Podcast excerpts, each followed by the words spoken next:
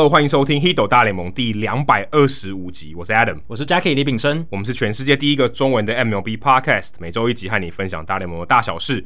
你会听到五花八门的主题，而棒球记者、专家、球迷有时候也会上节目，跟各位分享独家的观点和经验，丰富你的棒球世界。不止看热闹，更要看门道。好久不见的新书推荐单元又回来啦！这是因为这个礼拜呢，应该是七月十二号啦，七月十号，也就是我们录音的。隔一天，哎、欸，相当于你听到这个节目的时候，这本书就出了，就是已经出版了，正式出版了。那这本新书叫做《棒球惊叹剧三》，刚好有新书的出版，所以新书推荐时间就来推荐这本书。而且会推荐《棒球惊叹剧三》，是因为这个系列跟《Hito 大联盟》的渊源啊，实在是非常非常深，嗯、深不见底。真的，我们现在介绍三本身啦，那三三本身。就是第三集本是一个是一个球员的名字吗？叫什么 Yamamoto 之类？不是不是，就是第三集本身哦。Oh. 这本书的作者两位，哎、欸，都上过《Hito 大联盟》都是我们节目的来宾。第一位是陈志强哦，他的笔名叫陈强，大家都在我们节目应该非常熟悉。不是那个男 model 啊，不是不是不是，台湾的陈志强可能有几百个，应该、哦、可能在路上随便丢一个球都会砸到一个。对，真的。那陈强大他在第十三集、第一百一十七集和第一百五十一集都有上过我们节目，所以他是一个。我们节目常常邀的来宾，那他是一个资深的双城球迷嘛？可是他在《棒球惊叹剧三》里面，他写不止双城球员的故事啊。嗯，欸、他十三集就上过了。对啊，他是我们很早期的来宾之一。十三集，因为我们那时候早哦，我们那时候开始那一段期间就是疯狂邀来宾嘛，每一集都是来宾，而且他应该是史上唯一一个来宾，诶、欸，唯一一个吗？唯一去过我们最一开始的录音室，就是你家卧室的人。浩根也有来过。哦，浩根有，浩根也有，然后香龟有去过你的香龟，陈强大也有。那陈强大他那个时候，因为我们那时候都是用自己的人脉在邀人嘛，对，然后那很快就想到他，因为呃，陈强学长他他也算我学长，他也是台大毕业的。那我们其实一起在同一个粉丝团经营很久，然后也认识他很久了，从大学时代就一直认识，所以那时候就觉得，哎、欸，他是一个很好的来宾人选，所以邀他上节目。那第二个作者是罗国珍。那就是罗国珍球评啦，他在第三十九集的时候也上过我们节目。我永远都记得他那天来上我们节目之后，我们是办一个交换礼物趴。没错，我们在一个小树屋的房空间里面。少数我真的记得接下来发生什么事的集数。对，印象真的蛮深刻的那一集。而且我还记得那一集，我还讲我的数据单元是讲 Williams Astudillo，我也不知道为什么。你还双双城队的球员。然后我记得那天录音的时候很很很艰困，就是那个桌子很矮。哦，对，然后。国珍球评还要就是弯腰下去讲话，就是那个桌子很矮。对，那时候我们麦克风也好像只有两只吧。是是是，所以就三个人要录就比较辛苦。我跟 Adam 还要共用一支麦克风的时代，我那时候真的非常困难，真的。那现在呃，国珍球评跟陈强大他们两个一起合著完成了这一本书，有四十二段关于棒球的故事。那这些惊叹句代表不只是棒球，也是他们留给球迷和后辈最好的礼物。四十二是刻意的吗？我不知道哎、欸，这个我没有去问，但有可能是刻意的，也有可能不是。因为四十二对棒球来讲是一个 major number。哎、欸，对，它是 Jackie Robinson 的背号，对然后最后一个用四十二号，就是在例行赛使用这个，应该说常规平常有在用这个四十二号，就是 Mariano Rivera。而且《银河便车指南》，不知道大家有没有看过这本小说？我是没有啦，但是我知道里面有讲一句话，就是四十二是宇宙所有的解答。哦，真的、哦，这个我不知道，就反正这些废话。OK，但是他就跳中四十二，它是个名言佳句这样子。OK OK。那这本书里面不只是中职啊，包含美职跟日职的球员，还有他们棒球相关人士他们的心路历程，所以有非常多的棒球故事，不只是球员哦，甚至棒球相关人士也有。那这本书呢，呃，已经上市了嘛，那也希望大家可以去多多支持。那这个系列的第二集，不知道大家还记不记得《棒球惊叹剧二》，它也是四十二位棒球人的珍贵故事哦，所以是一个传承，应该是，所以应该这个系列都是四十二则故事。然后，哦、然后接下来也不能多，也不能多，也不能少。对，可可能就是这个传统要延续下去。这样，那第二集的作者，呃，有两位也是我们的节目来宾，他有三个作者一起写。然后一个就是曾公曾文成，另一个是曾英英大侠，然后再来是曾佑嘉记者。嗯、那现在现在已经不是记者，诶，现在现在不是现在经纪人，现在经纪人，对对对对，现在已经不在记者圈，可是还是在棒球界。是你老板的先生呢？啊，是我以前主管的先生，啊、就是李慧姐她的先生。那曾公跟曾英大侠其实也都上过我们节目，而且棒球惊叹剧二的新书见面会，就是在二零一六年十二月的时候办在城中金石堂，现在已经不存在的金石堂，现在叫 Hive，是一个 co-working space。对啊，他这集节目是他们赞助播出的，没有开玩笑，开玩笑。对，那个时候就是我跟 Adam 第一次，就是怎么讲，就是第一次实体见面啦，以前都只是网友而已。对对对，对啊，所以那个见面也是这个节目《Hito 大联盟》诞生的契机。所以，哎，棒球惊叹剧这个系列真的是。把这个节目算就是很有渊源，然后也算是奠基了这个节目。然后后来我们在呃成长的过程中，这些作者又持续来帮我们忙，真的很感谢。这本书名虽然叫《棒球惊叹剧》，可对我们来讲是人生惊叹剧。哦，对啊，就是不只是棒球了，带给我们人生很多惊喜，都是因为这本书的关系。等等等等。好，接下来就是念留言的时间。那本周只有一则留言，就是我是 Fur Ray 哦，他之前也给我们很多指教，这一次再第三次了，应该是第三次留言了。嗯、他说再次给五星评价，一周的 MLB 大小事都听 Hito 大联盟就对了。那接下来呢，他给我们一些指教，就是呃给一些统计上的意见，就是上一集我们有聊过这个超过一半的投手转速显著下降。那他说这一句话，他说不等于这个趋势是显著的。哦，所以他的意思应该是说，他不觉得呃有很多投手的转速都有显著下降，代表说这是一个大联盟的趋势。他的意思是不是这样？呃，我想他应该误会了这个意思。嗯、我们的意思是说，今天假设有三百个球员，好、哦，有一百五十个人以上，他的这个球速，他的转速有显著的下降。嗯，好、哦，并不是说超过一半代表说有显著的下降，不是这个意思，而是那一个球员有一百五十个那个球员，他有。很明显的，它的转速有下降。对，我们是个体在个体在看的，个体加起来是所有母体里面的百分之三十，可是这跟显著没有关系。对对对对，我们不是说百分之五十代表说哦，大联盟显著有在用。对对对对对，不是这个意思。那他下面接着说，我回听了两次这一段，两位主持人好像错把统计检定的观念套进来了。所谓常态分布的两端，指的是转速本身。哦，旧的转速跟新的转速不太可能来自同一个母群体。啊，这个指的是说，不太可能是同一个投手在同样的环境下投出来的。这个可能要请 Adam 比较有统计学的概念来解释一下。我想你也也有点误会，因为我们在说这个投手他的转速有明显下降或者有明显变化的时候，哦，我们又用统计上的说法来讲，他今天有投那么多球嘛，每一个球一定都不一样，对不对？每个球速或是转速都多少有点落差，差一转也是一转嘛，这些东西是有误差的。第一个是。他这个他可能测量的时候就有误差，这是很正常的。我们讲 Statcast，它也不是完美的，对不对？它某种程度上也是估计的，它也不是完美的。投手在投的时候，他也不可能每一球用的力量或转速都一样多，所以他每一个看起来都不一样。所以我们假设这样的误差是呈现常态分布的，就是他所有呃加上误差，他的这个转速或者它的球速是常态分布的。用这样的情况来看，他有没有在用？在这个六月三号这个 memo 出来以前跟以后，是不是有很明显的差别？因为有可能说，哎，我发现。这可能是误差加上去的，它的影响没有那么大。嗯、这个你看到的改变可能是误差，对，所以导致说它没有那么显著。今天要强调的是这个。可是如果你今天把这些误差都排除了，所以我们说用两个标准差，基本上我可以忽略大部分的误差了。嗯、它是不是有显著的差异？那我们可以判定说，在统计上，这个球员他因他因为误差而导致误判的几率比较低，可能小于五趴。对。这个说法是这样子的，而且要强调的是，我们就是个体球员个体在看，就是这个球员他的转速已经掉了两个标准差，所以他的母体是这个球员丢过所有球，对对对对，而且可能分两群，一一群是之前，一群是之后，是是，所以你可能误会了这个意思，也或者是我们那一集在说明的时候，可能表达上没有表达这么清楚，然后让 Furry 可能有一些。误解，可能有误解，可能有误解。嗯，当然还是非常感谢 Furry，他听的其实应该是很仔细，才会提出这样子的指教。一般人可能听过就过去了呢。对啊，对啊，对啊。那另外 Furry 也提到说，他是一个洋基迷，他说很开心能够听到有节目有洋基的分析，但是他 今年看球却超痛苦的。没有，我跟你讲，当个球迷就是这样子，你就是高低起伏都会有。而且当洋基球迷，其实痛苦的时间已经跟其他球迷比算少吧？你看看水手迷，他们可能已经有点那种抖 M 的哦。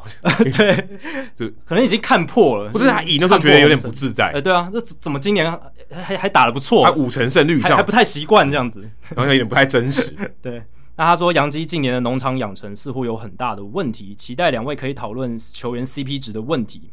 为什么光芒整个牛棚不到一支 Aroldis Chapman 的薪水？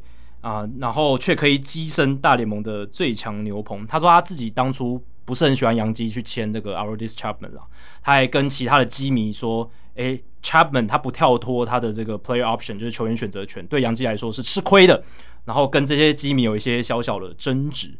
我告诉你一件事情，今天薪水签的高，有一个很大的原因是它的稀有性。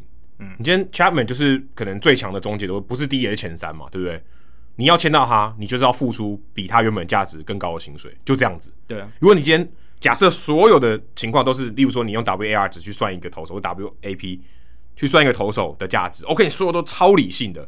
你一样签不到 Chapman，对啊，而且你还要考虑到洋基这支球队它的调性跟它的风格，它是一个传统豪门，而且他的球迷对这支球队的期待非常高，而且他们也需要有这种明星来加持这支球队，你不能只考虑实力而已。对啊，你说，哎，我今天一群很强的投手，这个牛棚投手没有明星，那你今天洋基这种行销策略刚如何？对，因为有些球迷他是根本不在乎什么 WAR 值、什么 CP 值，他就是。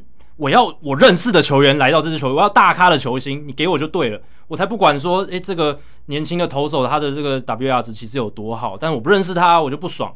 这个就是一个纽约市场洋基球队他们现在他们必须要面对的一个课题，但这也合理啊，因为他们是估值最高的、啊，他们坦白说他就赚最多，他就是有最最有价值的球队，所以他们必须面对这样子的一个高强度的检验。而且说真的啦，他溢价去签那些球员。我觉得是非常合理的，嗯，因为球员想说我要去洋基，这当然纽约税也很高，对对，这是一个，这是一个很现实的，这是你你怎么样做都都，都省不了的。你他就知道你要跟洋基队签约，他一定可以付比较多的薪水嘛。如果今天我跟其他的竞争，对不对？嗯，我如果今天跟一个小市场的球队竞争，洋基队一定可以拿比较好的薪水，所以我才去洋基啊。对啊，而且洋基的这种媒体压力什么的，其实是更大的。对，所以对一些球员来讲，他搞不好觉得他 OK。所以他才去，这个压力也是付，这薪水也是付给他承受这些压力嘛。对啊，而且呃，Furrier 有提到说，杨基今年的农场养成有很大的问题。我是觉得，我自己觉得啦，他们的农场的表现其实已经算蛮不错的。大家都这几年就是因为 Baby Bombers 的崛起嘛，哦，就是所谓的 Baby Bombers 就是杨基自己农场养出来的这些杨基的球员，他们前几年其实战绩一直都很好。那我们今年的状况，其实我们之前有提到，就是可能是因为受受伤，然后大低潮，这个其实是一支球队长期下来。偶尔都会遇到的一个情况，有潮起就有潮落。对，那你说不管是他们自己养出来的 Aaron Judge 哦，Gary Sanchez，或者是哦、呃，他们后来去交易来的这个 Clint Frazier，Clint Frazier 当然是印第安人过来，可是他也算是诶，他们从小联盟这样拉起来的。然后 Gleyber Torres 交易过来之后，也是从小联盟把他拉上来这样子。所以我是觉得他们在农场的操作上，其实我是觉得这几年养出了其实蛮多不错的选手，没有到我觉得没有到特别差。对啊，Jordan Montgomery、呃、Domingo Herman，嗯，先不论什么家暴问题，Severino 也很好啊，Severino 也很好，对，还有什么也很好，可能更好，对啊是 Great。然后什么像 Jonathan Loáisiga，嗯，哦，这这几个其实哦，他们农农场产出的价值其实算蛮高的，所以。呃，当然，你如果要用杨基米严格的眼光去检视，可能会觉得说啊，今年怎么这些很多球员都低潮或什么？但其实，你如果用客观一点的角度来讲，他们的牛棚的养成其实算蛮不错的啦。那他最后也提到说，总教练那一段的叙述似乎又犯了英国导师的问题，看到战绩不好跟总教练频繁换人，加上总教练稳定的话，战绩就长红，就判断两者的因果关系是危险的。那我想，福瑞这一段的话，应该是听到我们在讲杨基总教练的那个议题，就是说，在七零八零年代的时候，杨基常常换总教练，但是到九零年代之后就没了，比较稳定了，就比较稳定啦，就是只换过两三个这样子。Joe Torre 啊，Joe Girardi 这些，然后 Aaron Boone 就没了。嗯、对，那当然哦，我们讲的是一个事实啦，就是杨基确实在七零年代、八零年代常常换，嗯，然后九零年代的时候，九零年代以后就比较不会换，而且我们强调的是季中换总教练这件事情。七零年代、八零年代不只是常换，他们还常常在季中换。那九零年代的时候是完全没有季中换，那根本就没换，根本就没换。然后总教练是从就就约满才换的。对啊，对啊，约满什么 Showalter、Torre、Girardi、Boone 就这样四个。嗯，你的一只手就数完了，一只手就数完。那我们并没有要说战绩长虹跟教练稳教练稳定有直接的因果关系。那这两者之间呢，其实可能有一些关联，但。你要说有直接因果关系是没有的，但是战绩好，通常总教练位置比较容易保得住。对，这是有一点，但是也但是也有战绩很好的被 fire 掉，啊、也是有。Dusty Baker，对，也是有。国民的时候，然后如果你战绩不好，你要走路，这也很正常。对，对对，但是也不是说你战绩不好就一定会走路。对对对。但是我们陈述的那两个 fact，的确存在。对，战绩不好，而且总教练常走；战绩好，而且总教练都没走。没错，就我想强调的只是，我们上一集其实是没有要说有因果关系了。对。好，接下来冷知识时间，因为这一集我们大家听到的时候，可能正好在明星赛哦、嗯，所以来给一个明星赛的冷知识：史上呢哪一位选手他拿过三次全垒打大赛的冠军？嗯，这个我知道，这个没有选项哦、嗯，你知道？对，我知道，因为最近一直在看一些全垒打大赛的资料，哦、就就有读到.但我就不帮大家戳破了，就是让大家来猜一下。哎、哦欸，其实，在现代，你要参加三届全垒打大赛。我觉得都很少哦，很难啊。对，现在现在参赛参赛而已。对啊，对啊。现在大部分球员都觉得自己参加过一届就好了，或者是两届，他都觉得已经是我我已经仁至义尽。除非他有拿过冠军，他想要蝉联，像阿隆索这样啊，他也不算蝉联嘛。对啊，一九哎，算算算算算算是上一届算长联。但我觉得这也跟球员的个性有关。我觉得阿隆索是那种，他甚至有可能是只要他还能打，他他就继续参加。只要你邀请我，我就持续的下去的那一种。哦，所以他有可能打破这个记录。有可能啊，他可以其实。大联盟没有规定说一个球员只能参加几次全垒打大赛，只要他愿意邀请你，你一直都有这种新鲜热度的话，他只要点头答应，他都是可以一直参加的。那阿隆索如果一直被邀请，他其实是可以继续。那有些球员他就是觉得，像 Aaron Judge，他觉得他打过一次，他拿过冠军，有有，有就好了。那我就接下来就不接受邀请。Bryce Harper 好像是这样嘛？他 Harper 好像打过一次，还两次，但他拿过冠军，他就没再打了。对对对，当然 Harper 也是。一八年才拿冠军的嘛，搞不好他之后会回心转意也说不定。哦，有可能，有可能。但我的意思就是说，跟球员本身的个性是有关联。哦，你这是一个很好的提示哦。嗯嗯，因为这个答案的这个人个性相当鲜明。啊、嗯，对，就是甚至他的个性应该比较像是一个话题啊，他的个性是他的一个招牌。而且热门到说大联盟会至少三年三个年度都邀请他，你就代表说他的他至少很能打啦，人对人气很高，而且成绩算稳定这样子。欸、他拿冠军呢还不容易，冠军也不是你强就可以了。对，冠军是不只是当然全垒打大赛很多蛮靠运气的，但是实力也要有，你才能真的打上去。而且我觉得全垒打大赛并不是并不是呃测试你的全垒打的能力，对对对，它是一个比赛，所以它是有一个技巧的。所以这个是不容易，他等于他有这个特别会赢全垒打大赛的这个技巧。没错，还有另外一个问题，附加一个，谁连续三年都杀进过决赛？那一定包含答案嘛？就是前面第一个问题的答案。前面他没有连续三年。哦哦，连续三年，连续三年，哎、哦欸，等于他连续三年都要参赛。第一题而，而且都打到这个决赛。第一题只是说三次，对、呃，不一定是连续的。那下一题是连续三年，那这个我就不太清楚了。我知道有哦，没有要排除这个，应该说排除第一个，对，要排除第一个。我是说第二题这个我就不知道，就是我知道说全垒打大赛连续参加两年的有三个球员。哦，这个这个我知道，但因为因为因为那个 Pete Alonso 好像会成为史上，诶、欸，我有点忘记，好像 Pete Alonso 成为史上第四个还是怎么样？OK，对对对，但呃，连续三年参加我就不知道，而且要打进都杀进决赛，呃，对对对对，这还不容易。对我刚刚讲的只是参加而已，嗯、对。所以这个可以大家想一下，也是近代的球员，嗯，因为全垒打大赛，给你一个提示好了，嗯，给你一个提示，他现在没工作，哦，现在没没球可打这样子，嗯、对吧、啊？这个他想要有工作，但他没工作，哦，会不会是什么 Todd Frazier 还是之类的？对，呃，因为全垒打大赛从八零年代才开始，嗯、那八五年，嗯、对，八五年才开始，所以其实历史没有非常悠久，对对，所以其实蛮好猜的哦，大家可以猜猜看，嗯。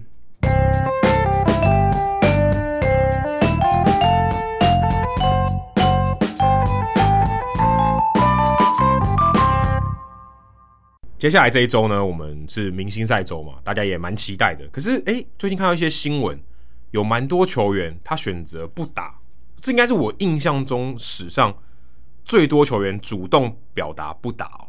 而且他不是说，呃，我在伤病名单，像 Mike Trout 这种，他就说，哎、欸，我有私人因素，我不想，我不想打。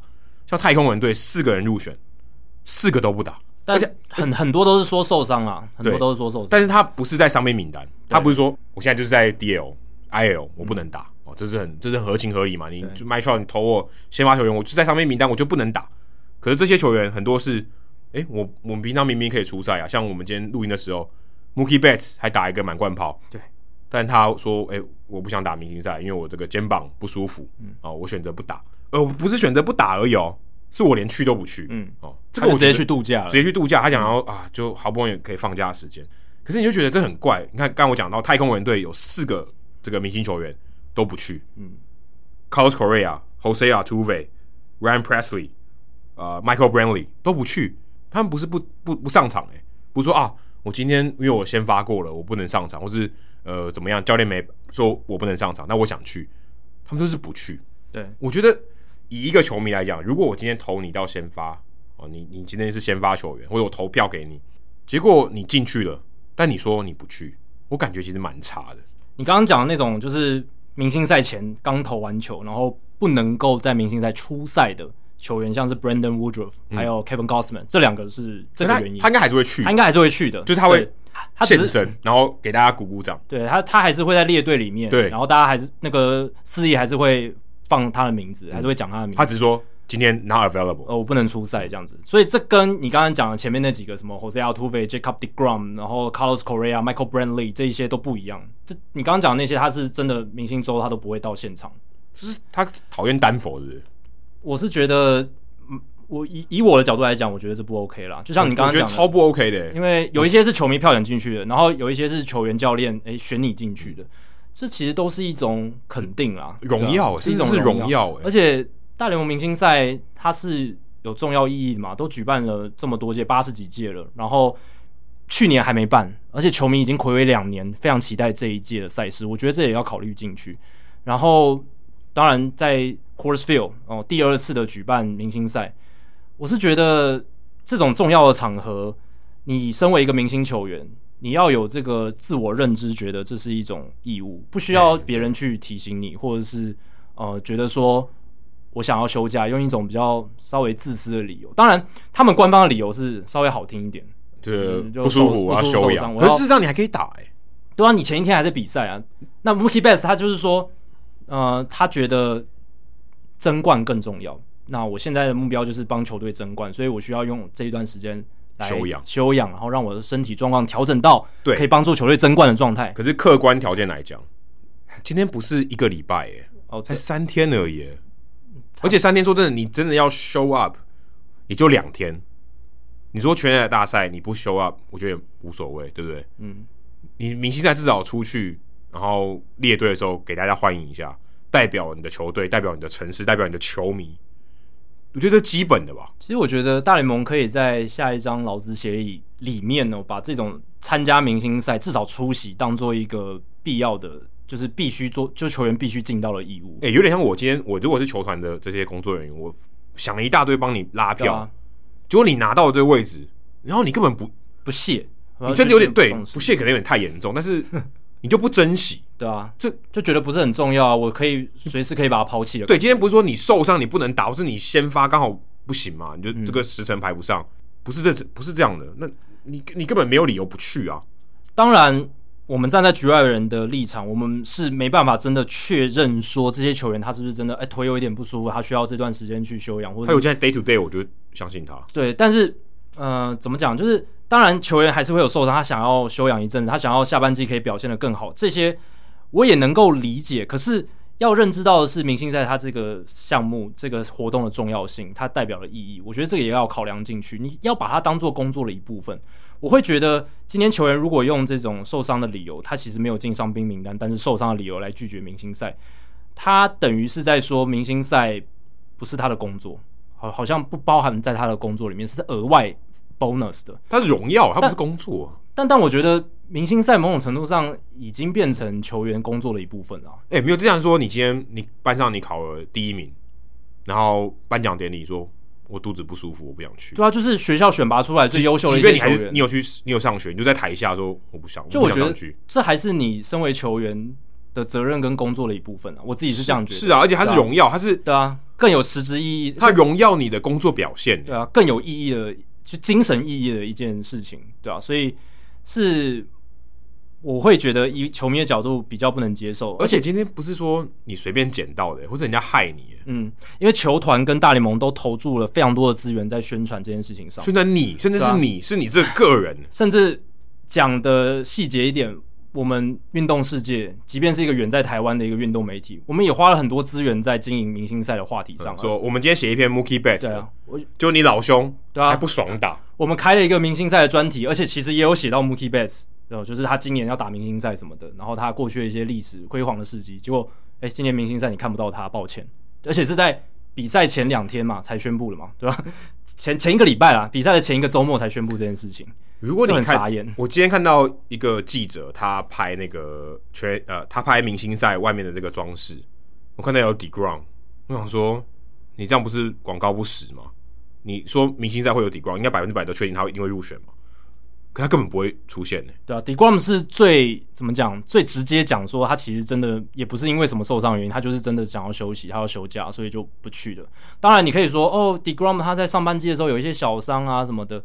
但他这这一个月下来其实蛮健康的嘛，就是都有稳定出赛。你不投也就罢了。如果我们之前许愿说他跟大谷对决，嗯，OK，你你不投也就罢了，我们就遗憾。对，你好歹去一下吧。对啊，就 show up 一下啊。那说哎，今天 Jacob deGrom，New York Mets，然后举手挥挥手，你就只要做到这样就可以了。对，你还是有让自己的身体休养到嘛？对，你只是只是我不知道举手可能不行。公关形象上，你至少还是有让这个大联盟觉得有面子哦。这个对，没错，我我自己选出来的球员。有到场哦，有增色，欸、让这个活动增色。这里像说，你今天去看一个什么大堆头的演唱会，然后你看到这个海报上有这个歌手啊，就他今天更没唱。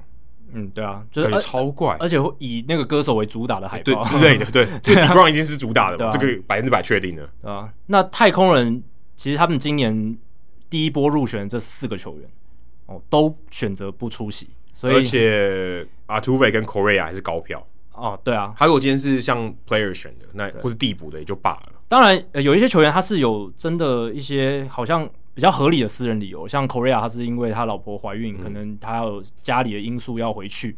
那 Presley 我记得也是 paternity leave，可能他要他老婆要生小孩或什么之类的，所以这个我可以理解。哦，家里面有重大的事情发生，那你花这个明星赛的这一段可以的空档哦去处理，我是觉得 OK，但是其他的我是觉得你尽量就要去尽到这个义务。那太空人这四个球员都不去 show up，我觉得有一个因素可能是他们不想要迎接那些嘘声，他们不想要再听到那些嘘声。哦，这个阴谋有点阴谋论哦。对啊，不然为什么四个球员全部都对不出席？而且这个四个代表所有这个现场没有太空人队的球员呢？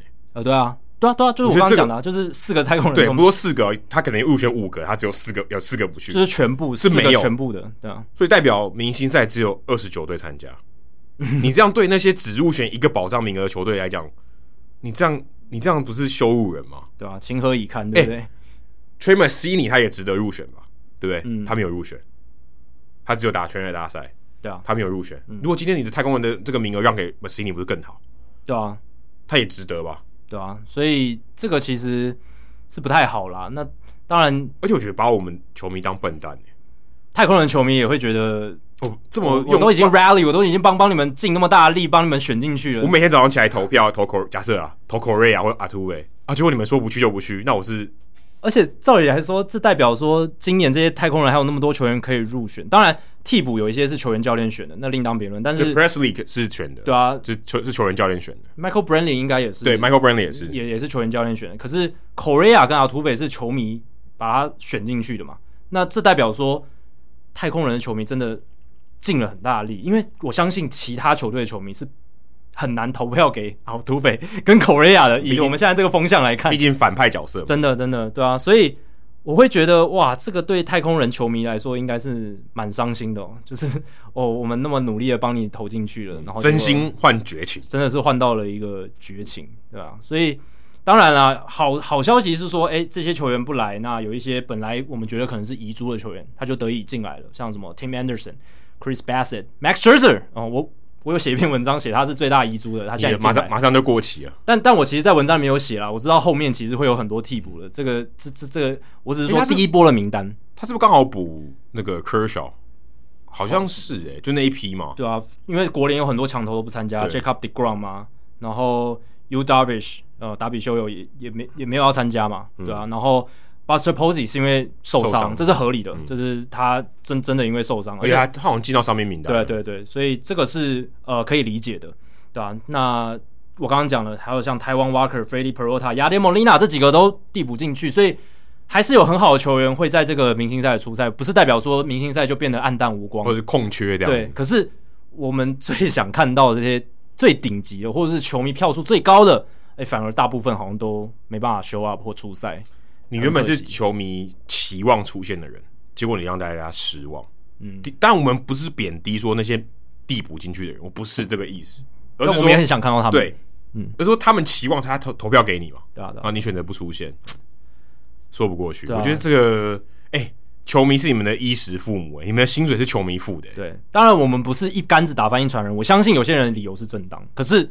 我相信也一定有球员，他真的只是私心的想要休假，然后不想面对这些东西。而且这应该是我有史有记忆以来最多最频繁的退赛，退退赛吗？呃，应该说说就是不出席，不出席的一个，甚至可以说一个潮流了。哎、欸，对啊，一个你变成一个潮流。哎、欸，我们今天录音的时间是星期天，搞不好星期天或是星期一又有说我不我不打，因为明天跟全垒打大赛，哎、欸，明明天还有一天嘛，嗯，还有一天，离全垒打大赛还有一天，所以。还是有可能有人突然临时说不行，对，还还不是因为突然就蹦出一个什么新的不哪里不舒服受伤，但其实他那一天还有在出赛这样子。对啊，因为就像 Mookie Betts 这些人，他们都其实哎、欸，今天还打满贯炮。你说你不舒，你今天被四 K，我就说你不舒服。当然哦，大联盟球员都会说，其实没有一个球员是真的百分之百健康状态，但是你还是可以打球嘛，对不对？你还是可以打。没有，而且说真的。你不打就跟教练说，我我今天不能打，可是我去啊！我觉得至少对啊对啊，这基本的基本的义务要有吧？点名啊，就是跟大学一样，你点名要到吧？在镜头上有被照到，然后有这个尽到你的义务这些，而且这件事大联盟买单呢，对吧？又不是要你自己出机票钱，说啊不好意思，我不想出钱，对吧？当然，就定义上来讲，这些球员是真的有权利可以就是不出席，可是这就跟哦赛后访问球员。要不要接受访问？我觉得是蛮像的一个道理。其实大联盟是 NBA 不一样，NBA 是规定球员你一定要接受访问，不然可以你可以罚钱了，不然就要罚款。对，就罚款。对，但他没有罚款，但大联盟没有罚款嘛？大联盟是没有这个惩罚的一个机制。所以大联盟，如果你是这样的话，你会被你的队友讨厌。呃，对啊，对啊，对啊。当然，我我我的意思说，就制度面上是没有一个惩罚的制度，所以球员是可以有权利说我拒访。可是这是相同的概念，就是。你拒访就还是没有尽到你身为一个球员的义务啊！嗯，我我是觉得，而且这是你的义务。你不想受访，对不对？你可能觉得很烦，哦，这个 OK，因为明星赛毕竟是荣耀，嗯，你说觉得这觉得很烦，我可以理解。可是如果今天采访受访的话，你你的队友要帮你要被问呢？对啊，等于说你你干嘛问？就不是你的责任吗？怎么问我？就是你的屁股你要自己擦，你不能让你的队友来帮你擦屁股，这是你的责任。你的投手投的很差，说我不想受访，你去问捕手。对啊，而且我会觉得。媒体跟棒球产业本来就环环相扣。我之前大联盟小品有讲说，棒球现在大联盟会那么赚钱，媒体电视产业是最大最大的一个根基，最大的一个来源。棒球可能是那个一，可后面加的零全部是媒体帮你加。对，真的是媒体帮他加上去。所以你说面对媒体不是你的责任，不是你的义务吗？我觉得完全说不过去。你今天能赚那么多钱，都是靠他们的。某种程度上是这样，你甚至你的代言，你为什么会有代言？对啊，因为你知名度高，你为什么知名度高？媒体帮你捧的，你有转播，别人每天晚上看得到你，才有这个知名度啊，对不对？如果今天都没有转播，你球技再好，有什么用？对，你随便举个例子，你业余成棒打超强，你也不会知道，因为没转播，那、啊、根本就就算好，他实质上实力可能超过大谷翔平，可是他他在业余的棒球，或者他在大西洋联盟，哦，但如果按照这个逻辑，他不可能在那边。对，我我只是想用一个夸张的例子来强调说。媒体对于大联盟来说是多么的重要，这是球员我觉得他应要尽到的义务。然后拿到明星赛这个类别，就是一样的道理。所以明星赛某种程度上也是把这些球员的知名度、他的新度推到一个新的高度。没错，所以我我觉得应该要去打了。那如果要讲到出席，那是最基本的，对啊。而且我觉得球员可能有一些有点有点被宠坏。因为如果你今天大家知道棒球在美国，它是一个非常地区性的这个运动。因为像说，我今天如果是看红袜队，我我可能根本不知道水手队有谁。对，呃，或者说我国家联盟，我可能根本不知道呃大都会有谁，我可能根本不知道。对啊，你是对对啊，就像你刚刚讲东岸红袜球迷的话，你也很少机会看到西岸的比赛，甚至道奇队的人你可能都不认识。呃，可能洛基队你一个都叫不出来，对，有可能。但但可能台湾球迷你比较难想象，因为你可能看很多队。可是，在美国很多时候是这样，他只知道红袜队的球员，大部分的球迷是这样，但他明星赛可能会看呢、啊。对啊，我我有机会认识这个球员呢、欸，好不容易一年一次这样子的机会。哦、因为洛基队有一个明星叫 Trevor Story，哎，他可能接下来会被交易了。他在转播的过程中有可能会讲到这个话题。对于球员来讲，他也是提升他知名度的一个机会，对，扩展到。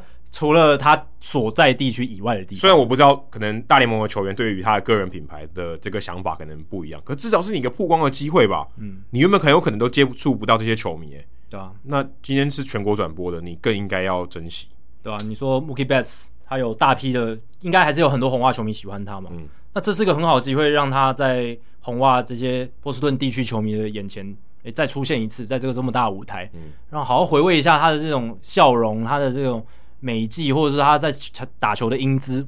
或者是甚甚至没有比赛，你就是露个脸也好，拍个照留念一下，说啊，今天跟红袜队的这些明星赛入选的人拍张照，这也很有话题啊。嗯、对，我说，哎、欸，我们都是这个夺冠班底，我们来拍一张，嗯，对不对？红袜队夺冠班底拍一张照片合照，像同学会一样，不是很好吗？对，当然必须说清楚的是，他们选择不出席，但是他们其实还是有这个明星赛的认定，所以还是跟着他们。记录上是有，记录上是有，所以今年给了很多明星赛的记多的记录，对。因为如果你大家都被选，然后也都没有选择不出席的话，那替补的球员就会减少嘛，所以明星赛的数量，这个人数数量就会比较少。嗯、那近年来感觉是越来越多，因为替补的球员真的好多。我记得我小时候看的时候，替补的球员没有那么多、欸，诶，嗯，感觉一两个啊，啊，真的不小心受伤了，对，临时的，对，很突然的，或者是他前一天比赛的，刚好排到。今年不知道为什么，就真的是一个特别多。其实我觉得，这这这这几年都蛮多的，对。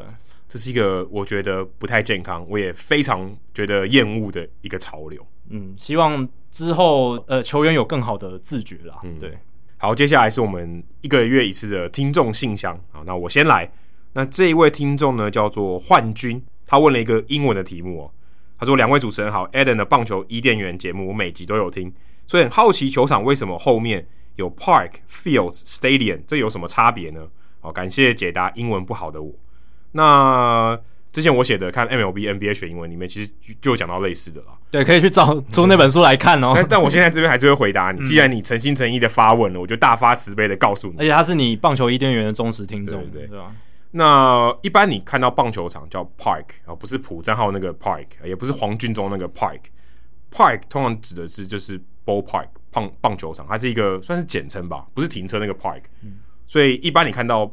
Park，它一定是棒球场，因为篮球场或是一般的体育馆，它不会叫 Park，因为以前棒球最早期开始打，它真的就在公园里面打。嗯，我不知道小时候大家有没有去公园打过球，但就是在公园里面打球，所以它叫 Park，非常合情合理。就是有个开放式的草地，对，它就直接开始打起来了。呃，在现在我们应该定义开放的草地就叫 Park。对对，其实这个广义一点讲就是这样。对对，有一块空绿地，对，然后大家公众可以上去这样，就叫 Park。那棒球就从这样发展起来，所以他就认为。这个场地叫 Park，你像呃 Great American Ballpark，对，它的 Ballpark 两个字是分开的，所以它以前就是哦打球的公园。对，这个字最早它其实是分开来的，就是打球公园两个字，但是后来用久了，它变成一个惯用的词语。对，然后或者是它可能在名词上，它如果今天是我要想办法简单一点，我就叫它 Park。对、呃，所以分威 Park 就是 Park。对，但如果你翻成分威公园，哦，代表你不是棒球迷啊、哦，所以你会知道这些。但 Park 一定都是指棒球场，可你会常常看到 Field。就是我们一般讲场地，田径场叫 field 的嘛，嗯、那它可能是棒球场，也可能是足球场，也可能是复合的，所以它算是一个比较我们说多功能形式的。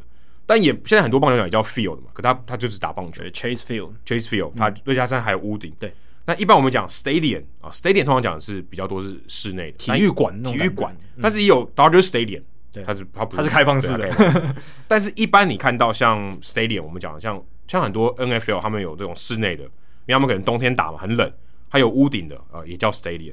那你像说 NBA，他们很多叫什么 center，哎，什么中心，嗯、或什么 arena，就是呃，算什么，就是场馆，什么馆啊，叉叉馆这样子，对对馆，呃，叉叉馆这样子。所以呃，它有一些定义上的分别。不过像 stadium 的话是最常用的。如果你今天讲 stadium 的话，对基本上你所有的都可以 cover 到。嗯，对，棒球场你也可以，篮球场也有叫 stadium 的，对，美式足球也有叫 stadium。就像是它比较像体育馆，嗯、但是 Dodger Stadium 它也是一个体育场，嗯、但是这个名词算是比较通用一点。对，小巨蛋也是 Arena 嘛，嗯，对，小巨蛋的英文是 Taipei Arena，Taipei Arena。然后呃，网球的话，他们也会用 Arena 这个这个词。呃，对，但也比较少，也不完全，因为叫 Court，有 Court，Court 比较常见。嗯、对，Tennis Court，Basketball。呃，他们被篮球的，它本身的那个球场，它是也是 court，也是 court。但是你如果说说整个场馆的话，他们是会用 arena 或者是 center 这种比较多。好，接下来是凤山 Posey 来问的问题。诶，凤山 Posey 蛮常见的。对，Posey 最近受伤了。对啊，有点不巧。那两位主持人好，身为台美棒球都看的我，有一个有点莫名其妙的问题。我大概是从一百二十多集开始听的。嗯，那你也听了可能有两年的时间，两三年的时间了。所以不知道有没有回答过这个问题。我先回答你是没有的，所以这个问题我来今天帮你解答。他说，在中华职棒哦，中信兄弟常常和亚军连接在一起。安心亚嘛，他们之前有邀请这个歌手到他们球场开球。诶、欸，说真的，你常常得到亚军也是很厉害啊，代表你要常常打进总冠军赛，这很不容易。实力很稳定，其实一直蛮强的。他说，近年来七年六亚的关系，所以中信兄弟常常被跟亚军连接在一起。他想知道说，在 MLB 有没有类似的例子，在球队历史上，从创队到现在，只要打进世界大赛，基本上就是稳拿亚军。或马林鱼的相反。马林鱼只要打进世界大赛就是冠军，呃，对，他只有两次以外卡身份挤进季后赛，两次都拿总冠军，哦，很厉害的一支球队，其他都是烂队。哦，没有，他有他去年拿进打外卡哦，对，除了去年以外，但是他打进世界大赛就一定冠军。对，那他其实大部分时间都是胜少败多，在例行赛的时候。那凤山 Posey 他想知道说，哦，有没有像这种打进世界大赛，基本上就是稳拿亚军，或者在短期内都打进总冠军赛，但是拿了好几座亚军的这种球队？那因为这样子的关系被球迷拿来嘲笑呢？感谢回复哦，其实是有的啦，只是呃没有像中华职棒这么夸张，因为中华职棒球队数太少了，这这个是关键了。对，哎、欸，才四队而已，你要在十几队一直拿亚军，其实真的很困难呢。对啊，之前、欸、你要连霸都很难，对，更别说呃，但拿亚军稍微比较简单一点，连霸都很难呢。对啊。因为中华职棒，你有百分之二十五，之前四队的时候，你有百分之二十五的几率可以打到亚军，是，这样算的吗？就是可以挤进总冠军赛嘛。哦，在在开打前第一开打的第一天，对，第一天任何你没有任何战绩比较的时候，你就是有百分之二十五的机，诶，不是哦，百分之五十的机率，百分之五十，我还讲错，是百分之五十的几率可以进总冠军赛，二十五是拿到第一名，对，拿到第一名总冠军。都不管实力的话，对对对对对，所以这个几率其实是相对比大联盟高非常多。大联盟从一九零。一九零就是从二十世纪开始，他就一直都是十六支球队以上，很多哎、欸，对，很多。其实从早期就是十六支球队，美联、国联各八支，那到后来不断的扩编嘛，现在是有三十支球队哦，所以这一种要连续好几年哦，常常亚军的这种情况，到最近的棒球又更困难。以前相对还容易，因为以前是十六支球队，现在三十支球队更难。所以我接下来讲的大部分也都是比较早期的。哦，比较早，近年来比较难。你还没出生的啦。对，一九一零年代的纽约巨人，他们、哦、跟 Posey 有关呢、欸。哦，对啊，是 Posey 的现在的球队的古早版，非常古早。那时候还没有到旧金山，他们那时候还在纽约。他们在一九零五年夺冠了，可是整个一九一零年代都跟哦冠军无缘，而且常常亚军哦。他们在一九一一到一九一三年连三亚哦，一九一七年哦再次亚军，所以这个十年里面他们就拿了四次的亚军。而且你要在十六支球队的联盟里面连三亚，其实我觉得很难呢、欸。我觉得比中信兄弟在四队联盟七年六亚难太难太难太多了嘛。那个几率算起来一定难太多，难太多。对啊，那所幸呢，他们后来就终结了这件事情。他们在一九二一跟一九二二年二连霸哦，所以那个时候名教头 John McGraw 算是一吐怨气哦，有把这个怨气吐出来。然后呢，这个纽约巨人队它特殊的地方是。他在一九一零到一九一九年，他们是那一段那个十年当中例行赛成绩最好、得失分差也最好的球队。可是那个十年，他们从来没有拿过冠军。我觉得就有点像现在的中信兄弟，呃，所以中信兄弟这七年间，我相信他们的成绩平均起来应该是最例行赛成绩应该最好。嗯，我相信得失分差应该也是最好的。如果有算的话。不一定哦，拉米狗可能可能可能不一定，可能，不一定，但是至少七年六亚代表他们战绩上一定是至少都前两名啊。对，至少都前两名，得失分应该是前两名。但那个一九一零到一九一九的巨人，他们那个时候拿了八百八十九胜五五百九十七败，胜率五成九八，十年的平均胜率五成九八，很可怕。得失分他是正一千三百零四分，第二名的波士顿红袜是正九百一十五分，你就知道他的那个领先的差距是正四百多分，所以他其实强了十几年。如果真的这样讲，你因因为亚军不能算弱吧？不能算弱，对啊，他们一直都很强，那个十年间一直都是强队，可是他们就是四次在世界大赛饮恨，他们就缺少四个字啊，叫临门一脚。哎、欸，真的，就是、虽然这个棒球不是用脚踢的，但是他就真的差了临门一脚。马林鱼就是很有临门一脚，呃，两次打两次射门机会都 都踢都把握住、嗯。对，那再来就是一个很有名的，就是 Jackie Robinson 年代的布鲁克林道奇。那那个时候，布鲁克林道奇其实众星云集，在这个呃传奇总管 Branch r i c k y 的这个管理之下，哦，众星云集，战力非常强悍。他们在一九四七到一九五六这十年间，就是 Jackie Robinson 生涯涵盖的这十年间，他们的战绩是那个时候大联盟第二名，九百四十五胜五百九十六败，胜率六成一三，仅次于谁？纽约洋基队。所以他们那时候算是整个大联盟里面第二强的球队。Furry，如果你活在这个一九四零年代哦，你就会比较开心一点哦。对，那个时候洋基实在太强，那时候洋基真的猛到爆。你可以呃穿越时空，你可以回到，对，可以回回到那个时候。但那个时候你可能没有办法在 Podcast 留言了。哎，对啊，那个时候连上广播都很难的。对，所以那个时候布鲁克林道奇很强，但是呢，他们在那个十年内拿了五座亚军哦，五座一半呢。嗯，然后。只有在一九五五年夺冠，所以他们中间是有夺冠没错。但是我觉得能在一个十年区间内拿五座亚军，这跟那个中心兄弟七年六亚，其实我觉得差不了多少。没有，这更这更难，这更难。对，更难，因为球队更多，十六支球队嘛，刚刚讲的。呃，其实他只要对抗八支啦，对，但八支他拿第一，对，这蛮难的。对，这个也也也是蛮困难，就是等于是现在中职，就是之前中职两倍的数量的球队，对吧？所以这个还是非常不容易。那当然，后来道奇在这个 Jackie Robinson 退休之后，呃，一九五九、一九六三、一九六五，诶，其实都有拿下冠军，所以算是整个运气大反转哦。因为那个时候有 Sandy Koufax 嘛，哦，就好像巅峰的时候，巅峰的时候，所以 Jackie Robinson 他只帮布鲁克林道奇拿了一座冠军，但是 Sandy Koufax 其实帮道奇拿了蛮多冠军的，嗯、这也是他在道奇，所以 Koufax 才这么红啊。对，所以 Koufax 他的这个历史地位才会那么高，嗯、他都在道奇队最风光的时候，他最强。对，不过。那都是搬迁到洛杉矶之后了。嗯，我刚刚讲的是布鲁克林道奇，那 Colfax 赢帮忙赢的那一支球队其实叫做洛杉矶道奇，已经搬到洛杉矶，也是道奇吧？也是道奇，兄弟象，现在变中心兄弟。但就是告别一个时代吧，就是你还是会觉得，哎、欸，洛杉矶道奇跟布鲁克林道奇会有一点差别。哦，搬家换一个新的环境，对。那、啊、当然，呃，七零年代的道奇其实有一阵子常常亚军哦，就是在一九七四，还有一九七七、一九七八，他们拿了三座的亚军，而且七七七八他们连续两年都败给纽约洋基队，哦，就是也是蛮痛苦的。其实你输掉就算了，而且都是同一个对手，其实会更恨的牙痒痒。对，以前他们还同城，对不对？对啊，最早都都算在呃在纽约啦，不能说真的同城，但基本上都很近啊。对，但是。那个时候七七七八已经搬了二十年左右了。哦，对对，对，已经搬了之前了，之之前最早的时候，嗯、对，然后接下来是九零年代的勇士。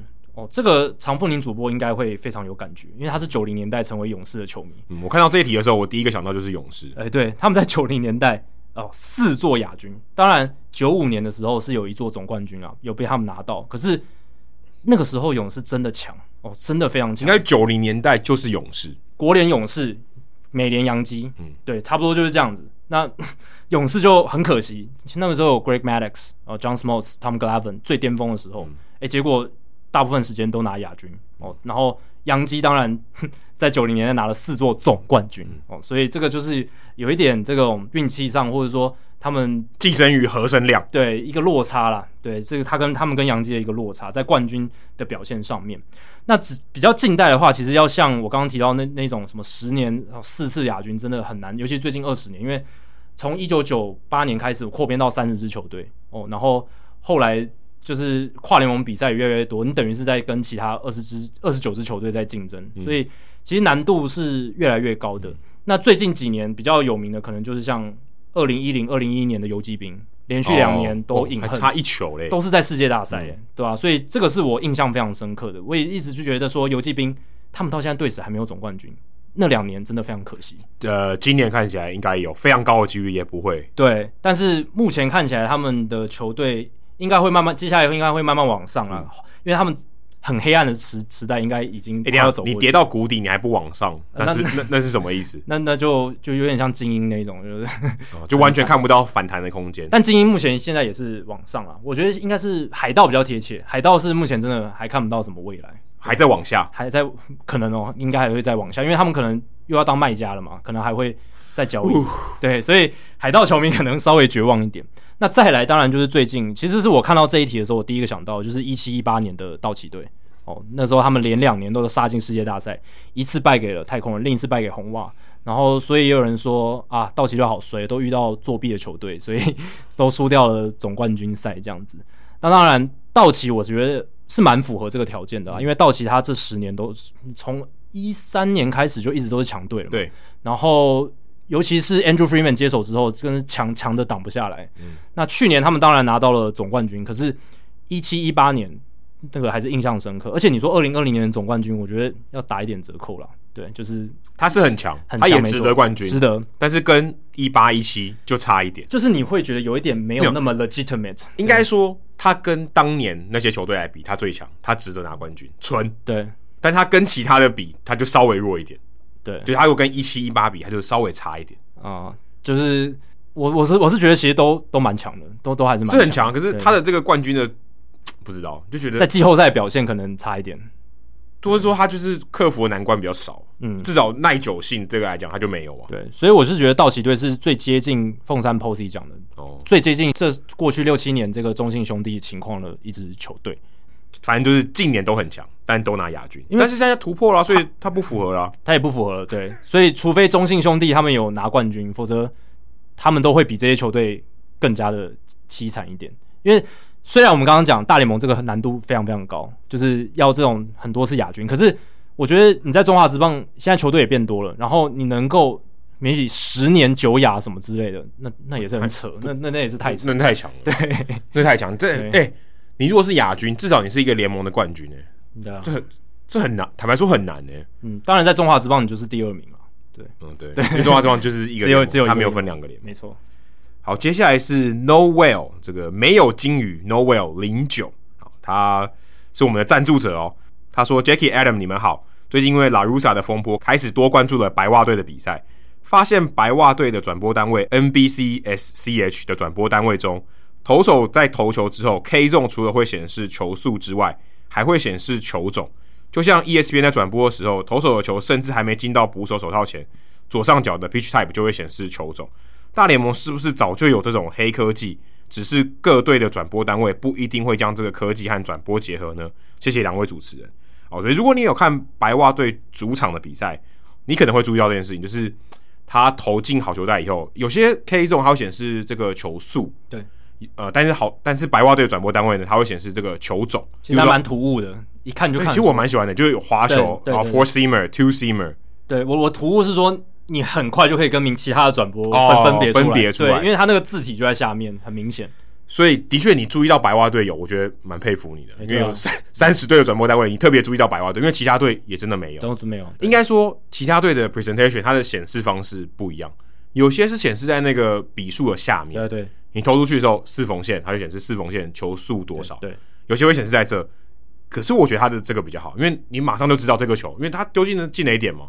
等于你同时有三个资讯，第一个是进垒点，第二个是球速，第三个是球种。你眼球不用移到其他地方，对，因为它它一直都在那边，资讯很明确。对，因为你笔数通常是在左上角或右上角，或是反正就是角落这样子，所以你会比较分析。你同时不可能看两个东西，对啊，你眼球要移过去，而且它通常都是一闪就即逝，就是大概停留一秒钟，一秒钟，对啊，所以。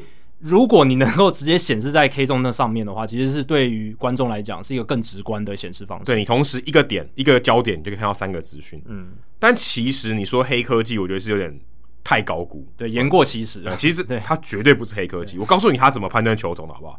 他不是看转速，也不是看位移，他就看球速而已。因为这个投手他的球种都这么多，你不敢说啊，他突然冒出一个球种，即便他突然冒出一个球种，投小便球好了，他也会没办法判断。为什么他他判断的原则是什么？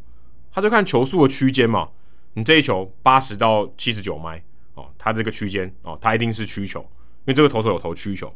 如果今天这个投手他没有曲球，诶，他可能是别的球种，他基本上就是一个选择题，而且这个选择题很简单，他就符合你这个条件，这个球速多在哪一个区间，他就是用这个判断，所以他并不是看你说，诶，你出手的时候你手怎么转啊、没有那么厉害，也不是看你说你这个位移多少，他也不是这样看的，因为你刚不是讲吗？他还没有到这个进垒点的时候，你就已经知道什么球种，所以他一定不是跟完全部嘛。他知道你在出手的时候那段 travel 的过程，他知道你的球速多少，他就有办法判断你是什么球种。那我想这应该是就是转播单位他初步的这个取截取资讯的时候的方法，因为如果是要进入 Statcast 资料库的话，他就有非常多的资料可以去判断。对，可是他当下当下你当他显示的时候，对他当他你投出去的时候，他就已经知道，还没还没进到捕手套，他就知道，因为他只知道什么，他知道球速啊，对，所以他就马上可以。判断，我们不能说他可以准确的测量这是什么球，他没有办法，他是判断。所以，例如说像 Corey Kluber，他不是有投一个 Slurve 吗？嗯。可是你说他今天这球，如果今天我是用判断的，我说我今天我就看那个轨迹，到底是滑球还是曲球？你今天再厉害的科技，我想他也会判断错误。嗯，所以你等于要先帮他定义好，他这一球就叫 swerve。对，所以你要先定义好。但是我像 Statcast，它就上面就写它就是 curve。嗯，所以如果你定义好，哦，这一球我不管它怎么动，它只要球速的区间落在这个范围里面，我就说它是 curve。对，球速的区间是最直接，应该也是这些转播单位能立即显示的这个关键。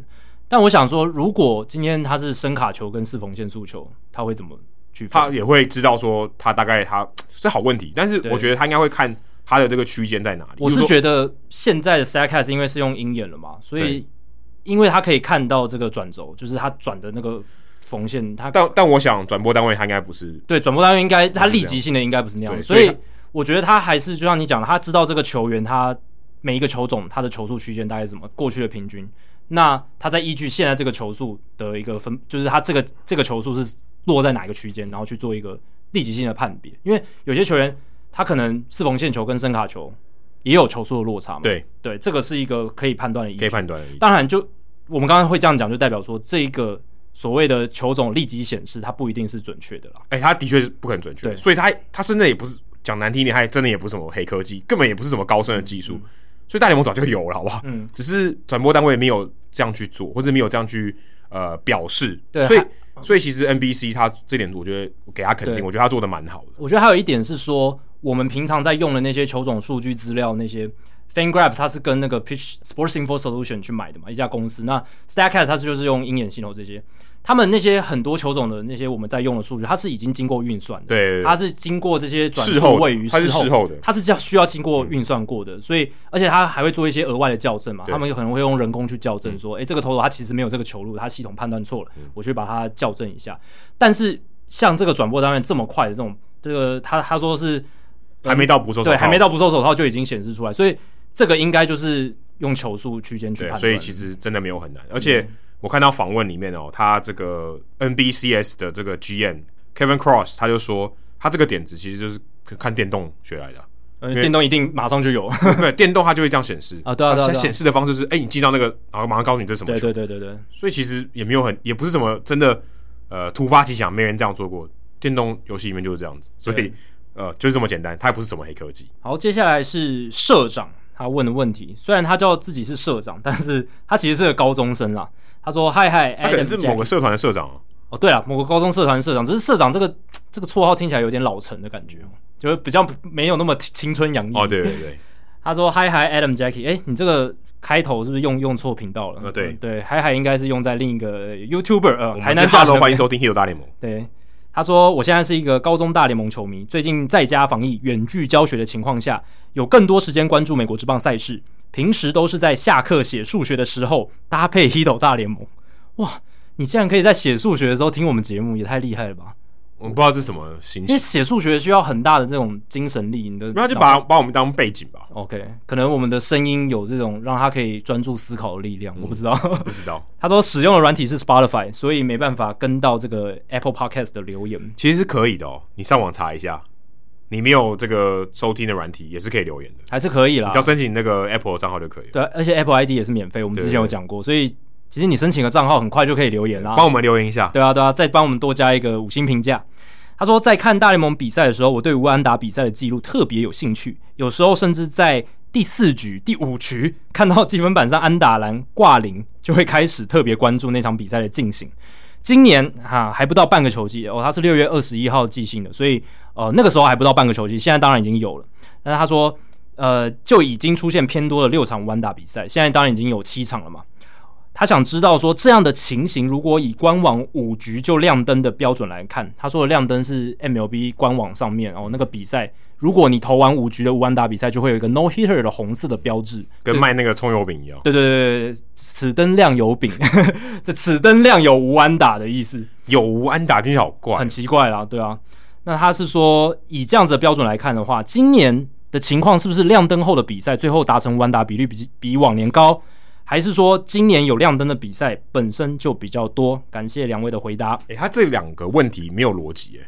嗯，对啊，其实没有，就是两个没有相关。对，所以他是因为他用还是感觉是有一个推论的感觉，对不对？嗯，他应该就只是并成两个问题，并成两并成两个问题，他应该没有要把它逻辑连贯的意思。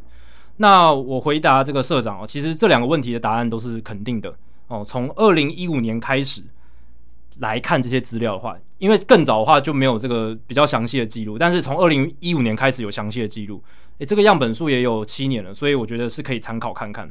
从那个年，从二零一五年开始到现在，今年投满六局的无安打比赛比往年都还要多，就是至少投到六局的无安打比赛，亮灯的次数比较多。对，老板在家卖葱油饼的时间比较多，这是确定的。对，而且这些比赛当中，最后完成五安打比赛的比例，呃，也是最高的。有这么多亮灯比赛，对不对？那今年最后。达阵的最后成功完成的这个比例也是最高的哦，所以 Jinx 的这个情况比较少。呃，对，就是破坏魔咒讲出来就没有的这个情况也比较少。对，所以社长问了这两个问题，答案都是肯定的。所以他的直觉是对的。对，直觉是对的。因为其实呃不一定呃在去验证这个数据之前，我也觉得不不太确定。虽然哎这个样本呃应该说弯打比赛确实是比较多的，可是你不知道说那个亮灯。对啊，因为哎、欸，说真的，我也不知道到底亮灯亮多少次、欸。很多最近我看到一些弯打，像马凯斯和猫马凯斯的弯打，我也是别人提醒我才知道的。对啊，对啊，对啊。而且我想先说明一下，就是亮灯的标准是五局弯打嘛。但我今天我接下来回答的是都是要投满六局的无安打，我才算进去，等于投满至少两轮。对，所以是比亮灯的标准再难一点点。哦，okay、对，再难一点点，因为要至少投满六局。哎，现在 MLB.com 它那个亮灯是有一个标准的吗？有啊，就是投满五局的五安打比赛就亮，只要五局就会有，对，五局就有了，所以标准是其实蛮低的。所以它不是它它是自动的，它不是人自动的，自动的。哦，应该是我没有注意到它到底几局，哎，应该是五局，然后那个 H 还是零，它那个自动系统就直接丢一个。五局就判断无安打，就是太早了一点。他就是提醒你，哎，这个比赛你可以来关注一下哦。是是，我知道这个用意，可是我说五局会太早了一点？我也。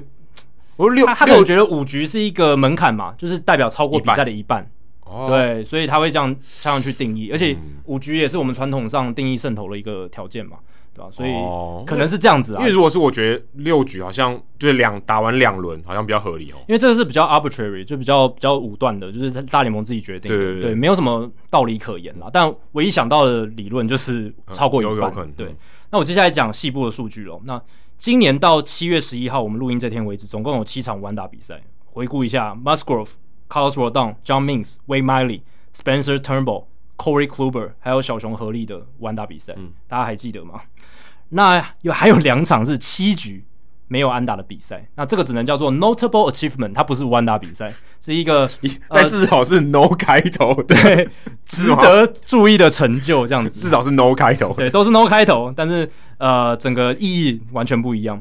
那当然是 Martinson Bumgarner 的那一场嘛，然后还有，其实这个礼拜大家好像都没注意到，光芒的那一场合力 武安打比赛，印第安人整个棒子不知道带哪去，我记得好像他好像连续，他好像前一场还是第二场嘛，嗯，被武安打，第二场对双重赛第二场，他好像。这个前一场比赛第一局还第二局有得分，以后就没有再得分，就没有再得分，所以好像连续十几局都没有得分，很惨。对，跟那跟那时候勇士差不多嘛，被 Bumgarner 无安打那一天，嗯，也是好像连续十几局都没有安打。对对对对对，因为 Gallen 他只让他打一支。对对对对对，都很惨。那光芒在七月七号对印第安人双重赛第二战投出了一个合力的没有安打的比赛。我刚刚讲错了，不是无安打比赛，是七局没有安打的比赛。这个比 Bumgarner 的纯度又更低。哦，对啊，他是五个投手，嗯、没有，而且他对，而而且他只有七局，对，他只有 Bumgarner 也是七局啊，对，呃，对，如说跟今天跟那个哎小熊对比，嗯、小熊队至少是九局，对，小熊至少是九局，所以小熊是官方认定的、啊，官方认定的无安打比赛、哦、对，对对，combine no hit，他那个是合法认定的这个无安打比赛。那过去几年大联盟单季的这个无安打比赛的数量是，二零二零年是两场嘛，然后二零一九年四场，二零一八年三场，一七一六年。个别都只有一场，然后一五年跟今年一样是有七场，当然今年还没有打完。那如果我不算完成的五万打比赛的话，今年已经有二十四场投完至少六局五万打比赛的非五万打比赛，就是说他功败垂成，对，功败垂成的这些比赛，总共有二十四场。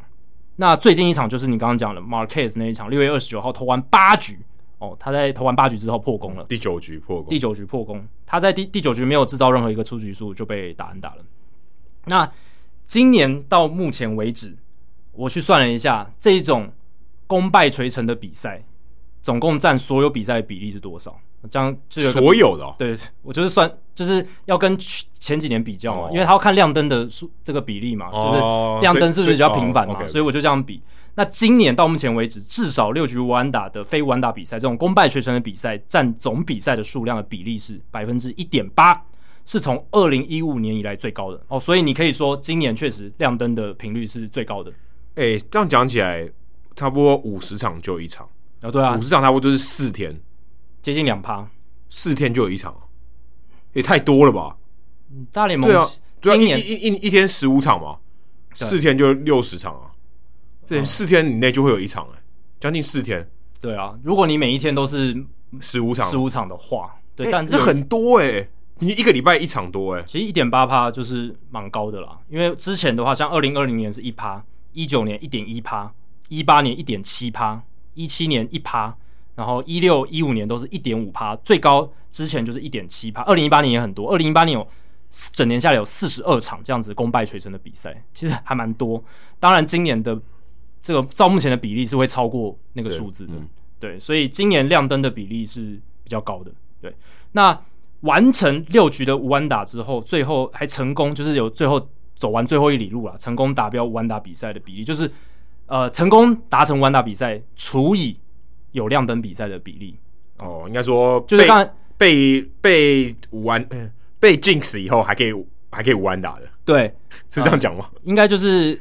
灯亮以后还完成无安打。对，社社长的第一个问题就是今年的亮灯后的比赛，最后达成无安打比赛的几率哦是怎么样？那今年的这个几率是百分之二十二点六，哦，蛮高的。总共有三十一场投至少六局的无安打的这种比赛，最后有七场是完整，嗯。对，所以比例是百分之二十二点六，所以相当于你看到这个灯亮，你大概会有百分之七十八的机会失败。对。哦，但是将近我刚刚讲将近八成的机会。我刚刚讲灯亮是五局嘛，我这个条件更难一点，是六局，所以代表说你只要看到六局的完打比赛，那五局更多啊，对，五局会更多，五局会更多。但我今天因为我看了这个 nonohitter.com，它这个数据它就只有记录到就六局完成六局的。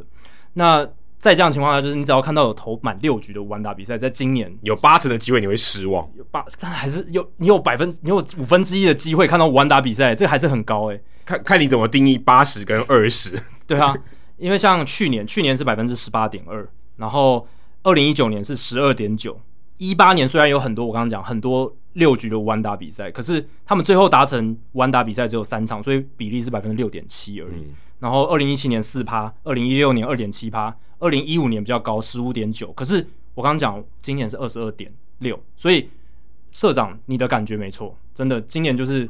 不论是亮灯的比例啦，或者是亮灯后成功的比例，哦，都是比较高。这个这就是今年五安打比赛年的一个情况。最粗暴的结论就是投手真的比较强。嗯，我也不会说是投手真的对啦，前前半段粗暴一点比较粗暴一点，真的是这样。因为前半段真的是投手投高打低，对啊，然后一垒安打又少，所以今年我是觉得这个十九世纪的那个单季八场应该是会被打破，因为我们还有算几乎半个球季。嗯对啊，所以而且现在已经追平了这个现代棒球的记录，只会更好，不会更差。对，武安打比赛本身好像不是最好哦。对，直接它的本身的价值就贬值了。对，好，接下来是 Skinner，感谢 Hito 大联盟，在我每天去工地开车的路上都不会太累而睡着。第一次听节目是因为我弟他是知了的老板哦，知了老板非常谢谢你。就是 Monday 的弟弟，所以 Monday 的哥哥他是我弟哦哦，Monday 的哥哥，对对对，应该是 Sunday。是是这样算吗？Monday 前面是 Sunday 有有点冷，好，有点冷，有点 Tuesday 比较多加一，对不对？可是 Tuesday 在后面，哥哥应该排在他前面。提早哦，对了对了，如果美美式的做法，应该是 Sunday 是第一天嘛？嗯，对啊，对不对？而且台湾可能是第七，哥哥比较早出生嘛？对啊，所以他应该要排在前，有可能是 Sunday 啊。他但他叫 Skinny 啊，Skinner。他说在一起回家的路上怕我睡着，所以然后就从台北市立棒球场一路听到 Hito 大联盟，非常谢谢。在问问题之前，先抱怨一下。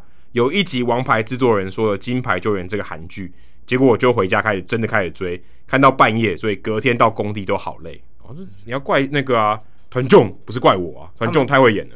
对啊，要怪他们拍的太好，剧本写的不错这样。但是他看到这一部剧以后，他有一些问题想要问。他真的是一部不错的棒球连续剧，感谢《王牌制作人》的推荐。在看这部韩剧的时候，我发现有一个问题，其实 Jacky 也有问我了，嗯，他说或许演员不是真的投手出身，他们挥臂的动作都比较僵硬哦，你看得很仔细，棒球迷就是会有这种眼睛，或许比较像早期投手的挥臂动作，现在投手有些挥臂动作非常的小，像陈伟英一样，其实陈伟英不是很小的，不算特别小，嗯，真的。我的问题是在大联盟中有没有做过类似的统计，投手受伤的挥臂方式是否更容易让投手受伤？谢谢。然后他写说：“祝 Hito 大联盟早日突破五小时，不要，拜托不要。”也谢谢你们帮资料宣传，让我弟有得忙，谢谢。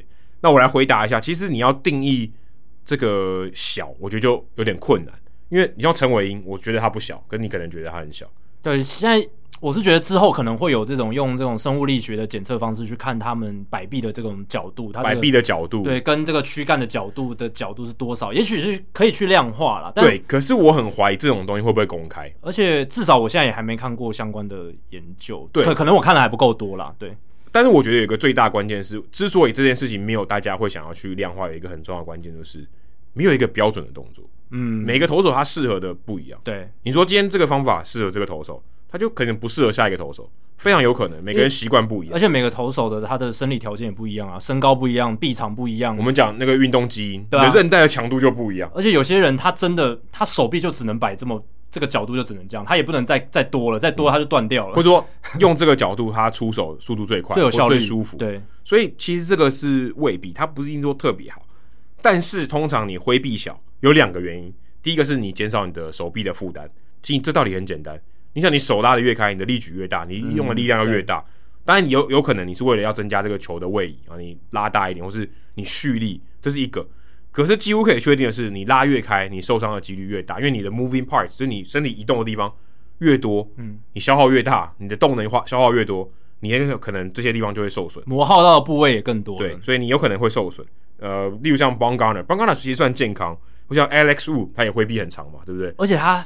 非常的，他动作非常的不稳定，对，就就是你会觉得有点很很 funky 的感觉，对，有点，但是他动作很大，很大，对啊，对啊，对啊。我像 Gary Richards，哦，他动作也很大，他摆臂也很长，手拉的很直，所以那种动作就是传统教传统上教练会就会说，太多 moving parts 很难维持它的稳定性 consistency。但是他也许他的球的这个变化我已经就大，因为他因为他的角度可能会更好，对不对？他可以拉得更远。就是有一些牺牲啊，有一些牺牲，又有一些获利，这样子。所以，大家有可能他成长的过程中，他发现这样其实对他比较有利。他是一个、嗯、可能一个 trade off，一个权衡的过程。我希望，哎、嗯欸，我如果今天摆臂小，我的球的这个尾劲出不来，那我宁可摆臂长一点，我可以承受，然后我就继续这样做。嗯、所以不一定有这个呃绝对的标准。可是你像 Shane Bieber 哦，最近这个今虽然去年最强的投手之一，Shane Bieber 他的回避就很小。欸、然后像台湾，你刚刚看到张志佳不是被回来改了以后吗？他摆臂也很小。对。然后像陈世鹏哦，也是一个很有名的例子。原本他投球现在甚至看起来有点卡，嗯，但是他的挥臂摆臂也很小，所以这些人他们可能强调的是控球。我今天如果说我希望呃，不但说有可能你是为了要减少这个手臂的这个负担，一方面也是要加强控球。像最近最有名的，除了 Shane Bieber 以外，Lucas Giolito，如果你看过他二零一九跟二零二零年的影片，你就知道。哎，这两个是同一个人？差很大，差很大。可是也，你看到成绩也差很大。对，他在二零一九年以前，他就是那个手是整个延伸到后面，整个伸展开来。嗯、但他后来就是缩在身体躯干旁边。对，所以你他的这个转转动的这个动能就相对他的力矩就相对小，所以也许可以帮助他控球，但也不一定。像 Robbie Ray 也是控球非常非常的糟啊，保送非常的多。他一开始也是为了控球，所以才说。哎，那我把这个挥臂小一点，看可不可以改善？那其实也还好。但他今年保送降的很少，所以你也很难说他到底是不是因为这个影响。对，搞不好是他踩的点啊，对不对？搞不好是他其他的部分，可能屁股啊，不一定是摆臂的关系。因为他改摆臂以后，他其实保送还是很多。呃，因为摆臂只是一个环节了，对，你还有你的脚嘛，你还有你身体、你的头、你的躯干，其实都会影响到你的这个投球的机制。但讲到这种这个摆臂缩缩就是摆臂比较小的投球姿势，最有名的就是 Trevor Bauer 嘛。嗯，当然先不论说他场外那些风波，单纯就棒球的角度来看，他就是很提倡摆臂小的这种投球姿势，嗯、因为他觉得那是最有效率、力量传导。他比较没有改，他一开始就买对他一开始，因为他一开始就知道这是他最有效率的投球。因为我刚才讲那几个都是他有改，他有改过，对对，對。所以他们就是嘿有一些想要做一些改变，像 Aaron Savali，不知道他今大家有没有看今年和他比，他十胜哎，嗯，但他受伤。他改臂，他摆臂也变超小。二零二一年，他突然好像变另外一个投手。嗯，他摆臂也变得好小，整个姿势都变了。但是诶，可能帮助他找到一些东西，像 DeSclafani 这个巨人队的投手，之前在红人队，Brandon Woodruff、Jordan Hicks 可以投超过一百迈的 Musgrove，这些人他们其实他们的摆臂也都是有改过的，从原本很长变到很小，而且大部分球速都是蛮快的投手。对，而且他们可能大部分的原因都是为了增加控球，嗯，所以让控球可以变得更好，机制更稳定吧。虽然我看鲍尔他的说法，他是说他的那个动作是。就是什么动力链传导是更加的流畅，所以让他可以吹出更好的球速。但是我是觉得那应该是跟他的这个摆臂，还有我们刚刚讲的，就是他的脚脚的动作的配合，嗯，去搭配起来这样。所以他也不见得只有这个条件，而且有可能你摆臂做小了，可是其他地方你做不到，嗯，导致他也不是一个好的结果。我就去问了这个生物动力学的专家 Matt，我常常在这边 call out 他，我就问他，他跟我说，哎、欸，这个要讲很久。对啊，因为涉及的东西太多了，因为他他知道的太多，所以他没办法很短的说。但他说简单来讲，基本上就减少这个手臂的负担跟增加控球。对，主要就是这两个目的。有可能这些选手会去改，但他很有可能他也改不出个什么鸟，嗯、也很有可能他可能失败。对，我们刚才提到这些是他改算有成功，有看到效果。或许他诶刚好他身体其他地方也可以配合，所以他有好的这个结果。但是我觉得这个也不是万灵丹。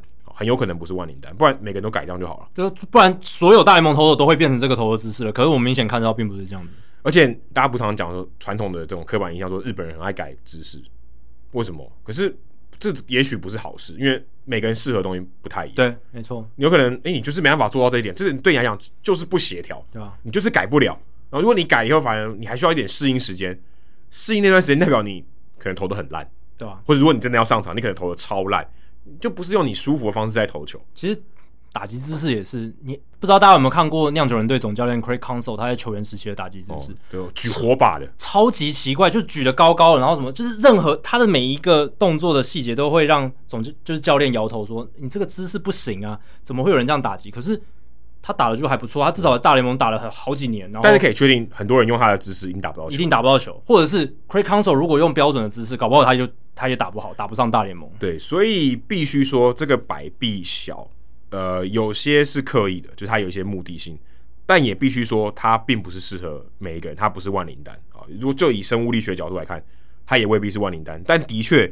近年来有越来越多的投手尝试这样做，对，所以可以看得到它减少 moving part，就是减少这种摆臂的会涉及的这种手臂的移动，然后增加这种手臂的稳定性。嗯、这个应该是有它的目的性在的。他们会说这种做法叫做把它变干净一点，哎、欸，对对对对，比较简洁一点，就 clean up his mechanics 对。对，但是未必是好。对啊，对啊。哎、欸，干净也许听起来是一个正面的词，但也有可能是负面的，对不对？啊、太干净也不行。对，水晶则无鱼，对不对？对啊洁癖，呃，就会变成一种负面的词了，对不对？因为太小，你可能力量吹不出来啊，啊对，啊对，所以有可能。嗯，好，接下来是棒球弟弟他问的问题。两位主持人好，感谢有这么值得大推的优质节目。半年前一听成主顾，哦，谢谢棒球弟弟哦，不是马吉弟弟，是棒球弟弟。他说，能不能请两位主持人简单分析一下近期被安排当开路先锋的国民重炮 Kyle Schwarber 全垒打轰不停的原因？虽然知道他本身就是一位全垒打好手。哦，但是他最近打的真的很夸张嘛，所以棒球弟弟会有这样子的疑问。他把他运气用完了，对，他就受伤了。对，其实呃，先先讲一下这个好了，就是有时候啊，球员他在短期间的这种小样本的表现，是真的可以非常夸张的。我记得有一个棒球数据专家他说，呃，一个球员他在六十个打席的样本数里面，什么成绩都打得出来。他有可能六十个打席只有一支安打或没有安打。欸，如果你把 Kyle Schwarber 跟 Joey Gallo merge 在一起，他是超猛的人。因为 Joey Gallo 最近超强，对啊，但是那是他最现在的现况嘛。如果你把他们两个开机连在一起，就不太好，就超烂，对啊。所以他那个数据分析家的意思就是说，六十个打席，有可能他只像 Chris Davis，他真的状况很糟的时候，他好几个五十几个打席都没有安打。对，你可能六十个打席只打一两支安打，但是状况好的人也有可能六十个打席敲了三四十支安打，这也是有可能发生的，可能二十只全垒打都有可能。对，所以我想强调的是，小样本数据。当然，呃，还是会跟这个球员本身的实力会有关联的。可是很多时候是没有办法解释的，就是他那个时候就是状况好。就像 Mookie Betts，他今年其实全垒打打的不多，然后他的 OPS Plus 其实也还不错，大概一百三十上下，但是跟他前几年就是有一点落差。嗯，啊，你问他，他也他也说不出，他说其实我的动作也都 OK 啊，我现在状况我的 feeling 我的感觉都不错，但就是没有打出来。那有可能是运气哦，有可能是就是真真的击球点。掌掌握好了，可是还是打到野手等等这些都有可能。然后也有可能跟球场，他那一天刚好就是飞过了那个全垒打墙，那个全垒打球如果到另一个球场，他就飞不出去，这些都会有关联。所以我会觉得 Kyle Schwarber 你可以把它归类在，就是因为他本身就是一个会轰全垒打的选手，那刚好就是那段期间他的手感的特别的烫，对吧？因为其实他的打击形态跟他以往比起来是。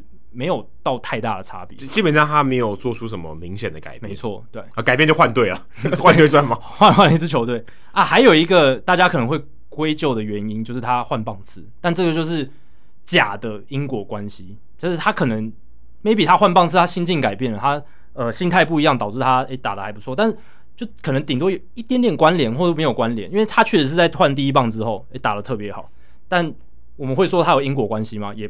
也也没有，也不一定。对，其实其实是，而且说真的，如果你真的要扯因果关系，我觉得也没道理。对啊，是是没道理的、啊。因为第一棒你更你更不应该只轰全垒打，对啊，对吧？照理来说，你要更选球嘛，对，就是你想办法要上垒，你的目标是上垒，不是自己回来这样。对啊，所以呃，只是时机点比较刚好。他在换掉第一棒之后，哎、欸，就真的可能我猜是换了一个换了一个棒次的位置，可能心境比较不一样。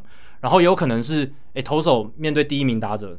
他不想要保送，可能看到的好球比较多之类的，哦，也有可能，或者他掌握石头球能力本来就比较好，对对对，都有可能。所以，呃，在这样的情况下，他就是在那个小样本数据里面打的非常好。那如果他健康继续打下去的话，他要维持这么久的好成绩，这样继续轰其实也是不可能的。他一定会回归均值的。如果他继续轰，他直接进入名人堂，对，真的那前所未见的一个情况，对，这是不可能。那接下来回答棒球弟弟的算是第二个问题吧。他说：“MLB 历史上有其他这种将队上的全垒打王安排在第一棒的著名案例吗？”谢谢哦。其实这个问题啊，我们前几年也有讨论过。就大联盟这几年其实越来越喜欢把这种强棒摆在第一棒或第二棒。我记得说应该是前两集还是前三集？前前两集就有聊过了吗？对啊，我记得那时候叫 Springer 啊。哦，George Springer。对，其实我现在也要讲，就是 George Springer。那其实你如果看数据，今年二零二一年。大联盟第一棒的平均的打击火力，打击火力确实比往年强。今年大联盟第一棒平均的这个 OPS 是零点七七。那如果你是跟当年的联盟平均比较的话，这个 OPS Plus 是一百一十五，所以就是比一般平均第一棒的打者成整体的火力好上百分之十五。嗯，我觉得蛮合理的。这个其实是大联盟至少我从二我看我这边数据是写到二零零三年最高的。哦，而且高非常多。之前我看年份里面，第一棒打者能够比平均火力呃高出百分之呃十以上的没有，然后最高的就是百分之七，一一百零七，一百零七对，OPS Plus 一百零七。可是放一个优于平均的球员，我觉得非常合理吧？是合理啊，但是之前的反应是哦，可能大部分时间都是优于联盟平均的火力。没错，这个是他可能长打火力没有那么强，但今年特别夸张，今年一百一十五，我觉得这个可以值得去更进一步的去研究，因为这个现象是真实存在。今年第一棒真的火力特别特别的强，还蛮有趣的。那当然，我们也会说，其实这几年我们刚刚讲的很多强棒都被摆在前面一二两棒，第二棒居多啦。嗯、那如果全队最强摆在第一棒的，相对较少，可是这几年真的比较常见。那其实棒球底底，你不用不用看得太远嘛，其实。Ronald Acuna Jr. 他就是一个最好的例子。当然，我们录音这一天，他右膝前十字韧带完全撕裂，剩余赛季完全报销，非常可怜。那而且他好像是没有撞到任何东西，对他自己落落地的时候，那个最非常可怕。我们之前节目有聊过，就自己把自己弄断了。对啊，他甚至甚至我觉得这种伤可能明年开季也不一定能够顺利的回来哦。对，不一定能够开季。他是靠腿的。嘿，对他曾经夸下海口说要单季五十轰五十道，可能。这个梦想又越来越远，而且，哎，今年今天才跟另一个球迷讨论到，就是今年勇士队是犯太岁啊？就是好多很衰的事情。Mike Soroka，嗯，就又再受伤。Soroka 今年一球未投啊，一球未投在大联盟场上。对啊，哎，好，他有回来，他有回来，然后好像投一两局啊，就就就受伤了吧？他他有回来，好像没有回来哈，应该没有回来。有复健赛，对，有投，但是马上就遭遇挫折。对对，然后你看 Ozuna 家暴事件，然后 Freddie Freeman 开机的时候状况其实也不是特别好。然后他们的那个 Max Fried 开机也投的很糟，嗯、然后一切就是完全不在他们的剧本上面，嗯，就乱了套，真的是很惨。但 Ronald Acuna Jr. 我想强调就是他就是很好的典范。他在二零一八年担任看路先锋六十七场，其实蛮多的，二十六轰已经是当年勇士全队最多的这个全垒打数。二零一九年一百一十八场担任第一棒，当年他整季下来四十一轰，也是勇士队那一年的全垒打王。四十一轰还不是对上全垒打王，那那队也太强了。对，那那太夸张，那可能禁药年代。那今年他在受伤之前打第一棒七十九场比赛，然后呃整个赛季累积下来是二十四轰，也是暂时领先全队，嗯、所以他就是一个最好的案例。那还有就是我们刚刚讲 George Springer，George Springer 也是一个很好的案例。他在一六一七年，一六年一百一十六场的开路先锋，二十九轰，是当年太空人全队第二多，当然不是全垒打王，可是第二多，仅次于 Evan Gattis 三十二轰三支而已。其实基本上就是差不多啦，就是算是全队最会轰的数一数二的球员。一七年他就真的哦，他一百三十七场的开路先锋，三十四轰，是太空人那一年，就是太古大人那一年全垒打最多的选手。那二零一九年他也是一百一十九场，然后轰三十九轰，也是一个很夸张的情况。还有就是像 Brian Dozier，不知道还记不记得，他现在已经没球可打了，他退休，诶，退休了吧？好像退休了，退休，对，好像宣布退休了，对。二零一五年，他担任开路先锋一百零二场，二十八轰，然后也是当时全队双城全队最多。一六年七十三场的开路先锋，四十二轰，就是整年下来四十二轰。他有超过四十轰过？对啊，有啊，单季四十二。我天啊！对啊，很难想象，对不对？二零一六年蛮蛮难想象的。然后我这边讲的全垒打数都是整季的，不是只是说他在开路先锋打全垒打。但我只是想强调说，他那一年的角色其实大部分就是开路先锋。对，因为他的问题也没有说在第一棒打全垒打。对啊。然后，二零一七年的时候，一百五十一场开路先锋，三十四轰，也是双城那年最多。那像领舵啦，Charlie Brackman 这这这这些都有曾经在单季开路先锋场次居多，而且又是单队的全垒打王。然后再来几个，我觉得是一个比较值得谈的，就是以前经典的案例，像 Grady Sizemore。诶，Grady Sizemore 他就是一个大鸟哥，对啊。二零零八年他担任开路先锋一百五十七场，是。几乎整季对对，哎，我他只缺席五场比赛，对啊，很很猛，而且都打开路先锋，完全没有调动他的棒子，三十三轰是当年印第安人全队最多的。还有一个是更经典的，Alfonso Soriano，哦，他就是结合速度跟 power 很完美的一个，但没有选球，对，没完全完全没有选球啊，就是超大的风扇，可是被他猫到就非常远。他在二零零六年，他唯一一年在国民那一年。一百三十一场开路先锋，四十六轰，而且他那一年还四十轰四十道，对，成为史上第四人。在国民哦，在国民达成的。我天啊，这冷知识哎，这冷知识啊，对啊，因为如果讲说 Soriano 达成过四十轰四十道，请问他在哪一队？我想可能大部分人会打洋基或小熊哦。啊，对啊，因为他在这两支球队最有名。对，可是他结果是在国民完成这个的，而且他在洋基二零零二年三十九轰四十一盗，其实差一点就达成，对，多一个移过去就好了。对，真的，所以 Soriano 其实很经典，而且他在零七零八年他到小熊之后，也都是当年全队的全垒打王，而且他都大多大部分都打第一棒。对 Soriano 全垒打的印象没有这么多哎、欸，但你如果回头去看，他的全垒打真的好多，哦，他是一个长打率，他太早生的吧？对啊，他如果晚生个十年十五年。他现在应该巨星呢？对啊，他生涯的长打率是点五零零整，然后刚好就是我们说打击三位三四五，哎，那比我想象中低耶。可是以他这样子的一个角色，内野手，他一开始是内野手嘛，嗯、对，二垒手，二垒手啊，然后这样子又是一个腿哥，看起来又瘦瘦的，像竹竿人一样，可以打这么多全垒打，其实是很厉害的。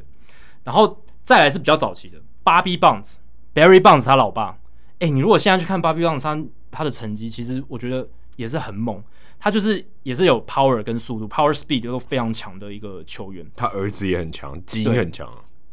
当然，而且棒子他年轻的时候其实也是这样的球员，速度跟 power 很好，只是他后来就变成加料了。对，就是肉棒型打者。对，但巴比棒子他整个生涯就是速度腿哥，呃，速度腿哥加上 power 这样子。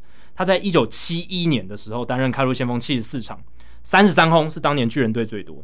然后七三年一百三十九场开路先锋，三十九轰也是当年巨人队全队最多。然后七四年九十场开路先锋，二十一轰也是当年 当年巨人队的全垒打王。而且他一九七五年他转队到洋基队哦，担任开路先锋一百零一场，三十二轰也是那一年洋基队的全垒打王。我觉得在那个年代要成为这样的选手更困难，嗯，因为通常。第一棒，他真的是求上垒，对，甚至可能希望有速度，那让你可以在垒间制造一些破坏。对，而且那个年代的教练更希望说，这种有长打能力的选手放在三四棒，放在中心棒次，帮、嗯、我多打一点 RBI，帮我多打一点打点回来啦。你不要浪费你的 power。嗯、你如果垒上没人就一分，啊、垒上，上有一个人两分，你一堆这种这种手打起的阳春炮，对啦，确实有帮助，没错。可是就总比那种两分炮、三分炮好像弱了一点这样子。嗯所以要在那个年代还能够有这样的 power，还能够打第一棒是比较困难，而且有点不符合当时的逻辑。哦，对啊，如果你是挥轰，你干嘛排第一棒？对，所以 Bobby Bonds 他之所以能够常常打第一棒，就是因为他速度太快，他的速度真的非常非常优异，所以让跟 Rickey Henderson 比呢，还是有差啦。可是没有没有像 Henderson 那么快，可是。棒子已经算是很强的一个跑者了，就是他盗垒真的非常多，所以我觉得他真的是完全靠他的速度，就是迫使教练必须把他摆在第一棒。然后还有一个也是一个黑人球员，就是 Tommy Harper，他在一九七零年担任酿酒人队的开路先锋，一百四十六场挥出三十一轰，也是当年酿酒人队全队最多的。然后还有一个可以提的就是 Henry Ramirez，Henry Ramirez 他有一年是这样子，所以大部分这种案例都是 Power Speed，就是他有 Power。有挥棒力量，也有速度，然后被安排在第一棒。嗯，嗯，但是像 Schwarber 这种真的比较少见，就是他没有，他基本上完全没有速度，完全只靠 power 就被摆在第一棒的，其实真的比较少见啦。所以棒球弟弟问这个问题也算是合理。那你如果要找到这种完全就是靠 power，然后就是莫名其妙被摆在第一棒的，这个真的就是比较近代棒球，就是可能这这十年才会比较常出现的一个情况。好像没办法想到，像 Jack Peterson 有了，Jack Peterson 在一九年，Pederson 的时候中外野，他速度没有差到那个程度啊。对，他不会像 Kyle Schwarber 的速度。Schwarber 他如果可以的话，没有人会想把他摆在左外野吧？对，可是 Peterson 他也不是到什么腿哥，你不会觉得他，可是他至少中外野代表他速度不会太差，不会太差。对对对对对，所以但他算是比较接近的了，就是说，嗯、就是基本上是靠 power。哎、欸，真的是。还是上垒率啊，上垒率对，这样真的想不太出来诶。对，通常会这样安排，通常上垒率很高啦。第一棒应该说，像你刚才讲的些 Bobby Bonds，变成说全 A 打有点像他的副产品了。哦，它主产品它的速度啊，对，全垒打多只是刚好而已。对，你可以这样讲，没错。但是我今天全垒打多，然后把你摆在第一棒，这好像现在就算是现在也没有这种逻辑，对啊。而且，嗯，当然现在有很大一部分是靠上垒率啊，Schwarber 跟 Peterson 上垒率都不错，不错，嗯。但是以前的话，就算你上垒率好，你有 power 的话，他还是会把你摆摆在中心棒子。对对啊，因为你需要速度，他们希望速度啊，对啊，摆在第一棒主要的原因是速度，你还是要有一点速度了，不然摆在第一棒，有时候教练在战，尤其以前常常下战术嘛，那教练就比较不好下战术，所以他们比较倾倾向把速度快摆在优先，然后摆在第一棒。嗯，所以如果逢迪所来打棒球，也可以摆在第一棒，嗯，因为有速度与激情。哎、欸，他看起来也蛮像那个 Kyle Schwarber 冯迪哪像啊？体型上啊，有吗？有吧，蛮壮的啊。Kyle Schwarber 蛮壮的，蛮大只。Schwarber 没有秃头啊。哦，对了，没有秃头，而且 Schwarber 没有让你感觉那么肌肉健美的健美的感觉哦。哦，他是比较可能比较大只，但是 不会让你觉得是健美，没有到没有金石的感觉。哎，对对对对，没有到金石。哎，怎么聊到这个？好，接下来是觉得光芒很难追的红袜铁粉黄毛，我的这个前缀词很多。两位主持人好，也常常来问问题的黄毛。两位主持人好，印象中看球的时候，好像常常前一个半局的攻势，如果是被双杀瓦解，或是垒包上有两个跑者，但最后没有得分，甚至是认为大家该局应该有攻势，有分数进账，等于说你的这个得分期望值超过一啦的情况下，如果今天无功而返。下一局是不是比较容易得分？不知道是否有类似的数据统计呢？我查了一个礼拜，我告诉你，我查不到。我有查到一个很类似的，但基本上他讨论的是这个 momentum shift，就是士气上的转移。他也没有呃这么细的条件去讨讨论这件事情。所以如果其实你要做，其实也是可以，因为 play by play 知道你有嘛，你就慢慢去做。但如果真的做出来，应该是一篇论文。嗯，我觉得这个等级应该是论文，而且我大胆的猜测，应该是没有任何显著的，就是也就是差异啦。对，可是你觉得这件事情很妙？你认为说统计上没有差异？对，可是所有的教练都会讲说 momentum shift。对，这就是跟那个所谓什么就是 clutch hitter 是一样的概念，就是你大样本数据下去看，其实并没有所谓的大心脏打者，都是被抹抹灭了。对，但是大家都会感觉到。那个是一个士气上 momentum，因为我去查关键就是 momentum shift，对对对，士气的转移。很多教练都会讲说，哦，那个是一个 critical point，我们有这个士气上的转移。可是你告诉我没有，好像鬼一样哦。对啊，有人相信，有人不相信。因为大心脏打者那件事情，就是之所以会有大心脏打者，是那些打者本身实力就好，他本来就是整体的成绩就很好，所以他在 high leverage 高张力的情境下，他的数据也比较好，这样子。但你如果用整个大样本、整个联盟的数据来看，其实是没有所谓的说在高张力情境下就会表现突然你就变成从从呃什么 Luis Guillorme 变成 Albert Pujols 不会，没有没有没有这个现象。而且我觉得这个有一个情况是，大家如果去打垒球或打棒球，你自己参与的时候，你应该会感觉到一个状态，就是你的心理上的状态是不一样啊。你如果觉得哎，士气站在我们这边，也许你的自信心提升了。可是这个东西，如果你长期来看是没有差别，是因为有可能哎、欸，你也无功而返嘛，你就不会记得。可是当你这个士气有所转移，而且你得分了，你可能这个印象就会很深。没错，所以这个有点像是呃，大家在运动界常聊的 hot hand，哇，这个人手风很顺，怎么打怎么有，怎么投怎么进，有这种 hot hand 的效果。hot hand 的效果，用科学一点角度来解释，就是你如果今天连续投进十颗球，下一球的命中率会不会比你前面十颗球的命中率还高？其实长期来看是不会，不会的。可是你真的在投的时候，哇，我第十一球要进了，对，你会有这种感觉。因为如果你的命中率好，长期下来是三成好了，你就算连进十球，你接下来的命中率应该也还是三成。对，你不会变成三成五，对，你不会突然变成 Stephen Curry 这样子。所以大概解释就是这样子。可是呢，又讲到他 hand 呢，你真的在比赛的时候，今天这个人三支三，你一定会小心提防一点，你不想要变成四支四，还是会的，还是会。对，所以你会觉得，哎、欸。大家还是相信这一套嘛，嗯啊，所以这就是尴尬的地方。你用这个海量的数据、大量的数据去看，你觉得没有？可是你实际上感受是有的。你如果是 hardcore 数据派，你就会觉得，你如果去在意这种事情，就会很蠢。在他们感觉里，你就觉得，就算他前面三支三，你接下来面对他的方式还是要一样。对，因为长期来看，他就是那样子的打者，他就是那样打的。你用的方法百分之八十你会成功，对。可是你感觉上没有一成的机会都没有，这就是心理的因素在人打的。球类运动里面，或任何运动里面，这是心理因素占的成分，而且这通常扮演极为关键的角色，而且感受强烈，非常强烈。对，哎、欸，如果今天你说他四肢是，然后我今天想说我可以故意室外保送他，可是事实上你解决他的几率远高于室外保送，对不对？真的，真的，对。他如果你丢给他打，你被骂死，对不对？他如果打一个全垒打，你被骂死。就是说前面已经打了四三打，你还让他打，这是什么？你在干嘛？对，你你会有，但是你又很难说你不相信这件事情，因为教练也都这样讲啊。球员也就说，我状况好的时候跟 Kyle Schwarber 一样，球停在那边给我打。呃、他们最常讲的是这个球跟海滩球一样大，对，海滩球一样大。对，我怎么打怎么有，我随便挥都有，这个也没办法解释嘛，对不对？你真的说真的，你很难解释。嗯、这个东西你就算用长期的数据来看，你也没办法解释，因为统统计有一个很关键的这个假设，就是样本到一定的程度，对啊，你把所有可能比较不科学的东西都拿掉。因为其实这就是跟哦所谓的季前分析还有实际的战绩一样嘛，就是一定会有某一段区间呃特别的异常，但是有一段区间它就会回归。但如果有时候没有回归，时间不够长就不够回归，对，不够回归，它就是那一个区间你下去看，它就是特别强。而且我必须说，回归也是一种假设，对啊，它有可能不会回归，也有可能的，有可能不会回归。哎，就像 Jose Bautista，搞不好他刚开打超好的时候说，哎，没有没有。他接下来就会冷掉，没有，他就继续往上了。那就是代表说，他真的是一个 true talent 有改变。对，他本来从一个弱的打者，已经真的变 true talent 很强的一个打者。可是你用客观数据，你看不出来。对，你可能会觉得，哎、欸，没有，他要下去了。因为你用客观数据看的是他过去的对这个表现的，所以你可能会有一些误判。对对对。但这种东西就很微妙，而且你真的去打的时候，你就觉得，哎、欸，对方士气受挫，我一个 nice play，你说有差吗？科学上感觉根本没差。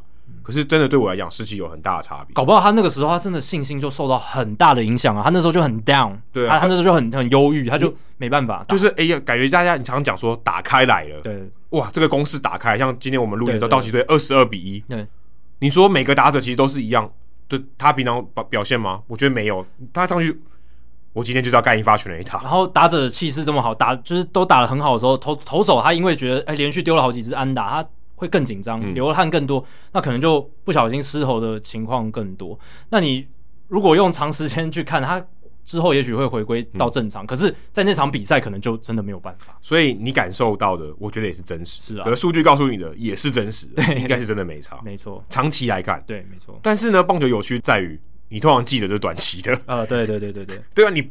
坦白说，你不会看那么长，而且单一比赛就真的就是看那场比赛的一个状况啊。而且那场比赛搞不好重要性超高，对啊，就中了。而且我们也常常讲，季后赛你真的不能用例行赛的数据去评判什么，就是例行赛什么事情都有可能发生。呃，季后赛啊，季后赛什么事情都有可能发生。而且常常讲，季后赛经验很重要，你就知道这个东西不是例行赛，你知道什么时候该有什么样的心态，对不对？对，这个差别很大。所以这也是职业运动好玩的地方嘛，就是人打的东西就是跟数据模拟也不一样，这就是。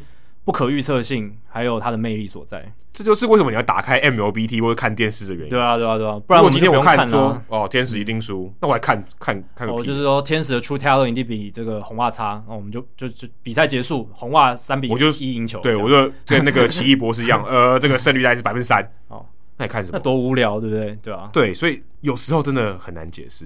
但我必须跟黄毛讲说，这个东西是查不到的，真的没有。如果你知道答案，或者你有这个数据。麻烦你发一篇论文，欢迎也分享到我们节目这边，我们来分享给所有其他的听众。说真的，现在有市面上的工具做不到这件事情，你要真的一个一个资料，对对，你要你要自己重新写一个 code 去把它捞出来，对，而且你要写的很好，对对，因为你要定义这个 momentum shift，你的逻辑要非常清楚啊，其实蛮困难的，真的。好，接下来是 Justin 他问的问题。他说：“关于大联盟投手这几年比打者强的议题，有没有可能是赛程安排跨联盟场次变多，让打者遇到更多的陌生投手，导致整体打不好？不晓得有没有这方面的讨论或数据支持？同一个打者打跨联盟的比赛，成绩会比打同分区比赛差吗？”好，先简单的一个回答，就是 Justin 你的这个假设本来就有一点问题哦，因为其实。大联盟的跨联盟场次安排从二零一三年到现在都没有变化。嗯，呃，我们当然是撇除二零二零年，因为二零二零年整个赛程的安排方式完全不一样，那个就先不讨论。我们是按照就是一般一百六十二场的赛季去看。二零一三年到现在，大联盟每一年的跨联盟比赛都是三百场，这个是固定的百分之十二点三五的比赛。那所以这个就是呃，因为 Justin 是假设说，是不是因为跨联盟比赛变多？其实这几年是没有变多的，就是一样的。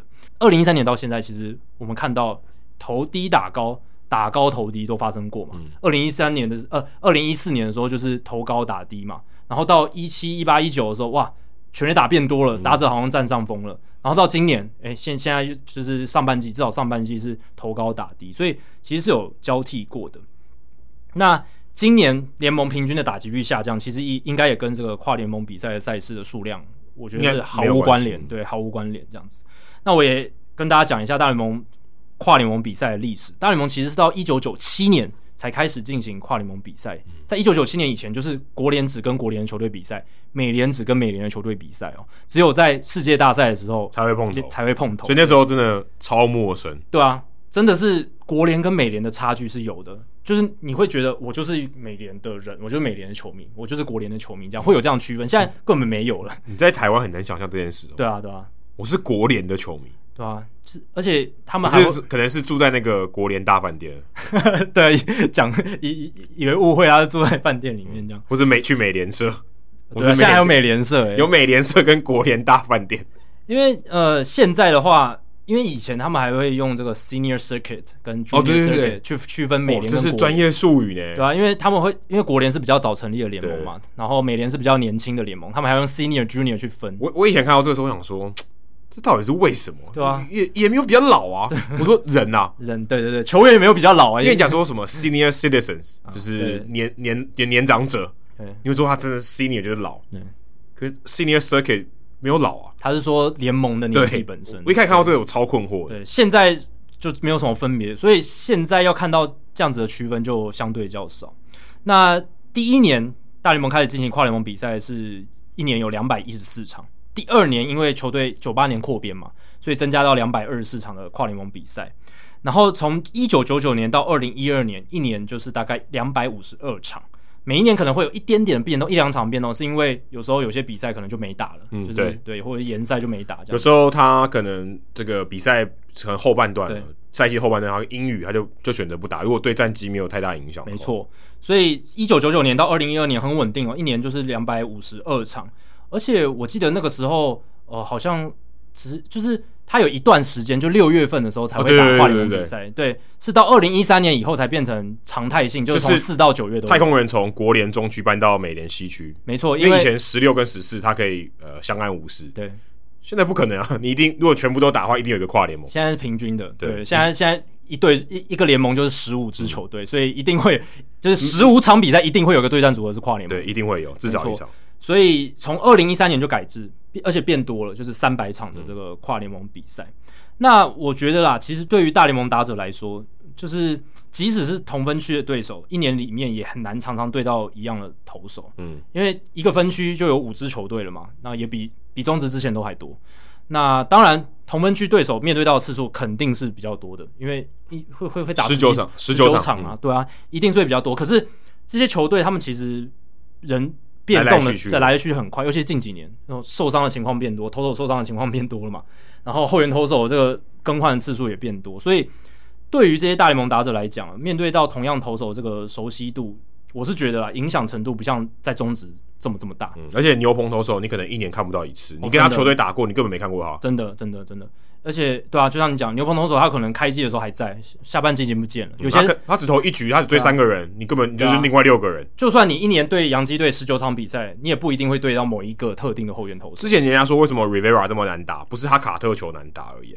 你一年搞不好就遇过他一次，啊啊、你怎么打？啊、你想要熟悉都没办法熟悉好不好？真的就是，欸，一年打一次投手，你基本上已经占下风了。对，他本身已经够强了嘛，对。不对？然后又很难去面对到很到很多，因为你的球队未必会落后，对，他也未必会上场，你也未必会刚好轮到他，你的几率其实很低。没错，而且我我还特别去查了一下，今年到目前为止打席数累计最多的人是 Marcus Simeon，三百八十六个打席。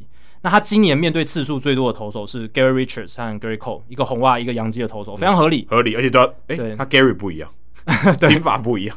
Semien 他是蓝鸟队的球员，所以对到红袜跟洋基的投手最多，这是非常合理的事情。但是也只到目前为止各面对十次而已，所以代表说一名大联盟打者，如果他健康的打满整季，全勤一季面对到相同投手，最多最多最多大概就是二十次左右，应该很难超过这个数字。而且 Semien 是前段棒次，哎，对啊，他还要是前段棒次，我这个已经是极大化了，还要健康出赛，对我这已经是最极大化的。而且这两个投手还要持持续的投球，呃，对啊，对啊，万一 Gerrit Cole 下半季受伤，当然不是乌鸦嘴，我是假设，或者 Richard 受伤了，或者他投不好就不上场，或者他可能刚好休息一段。进到上面名单一次，对，所以而且所以在这种极端的情况下，就大一年大概就二十几次，二二十次左右，而且这种投手通常比较少，就是你你能够面对到这么多次的投手也变也也也也比较少，通常可能是球队一二号先发，然后你也是前端棒次，一年可能就一两个而已，非常少，差不多就这样子而已。所以大部分情况下，你面对到的这个投手一年不会超过二十次。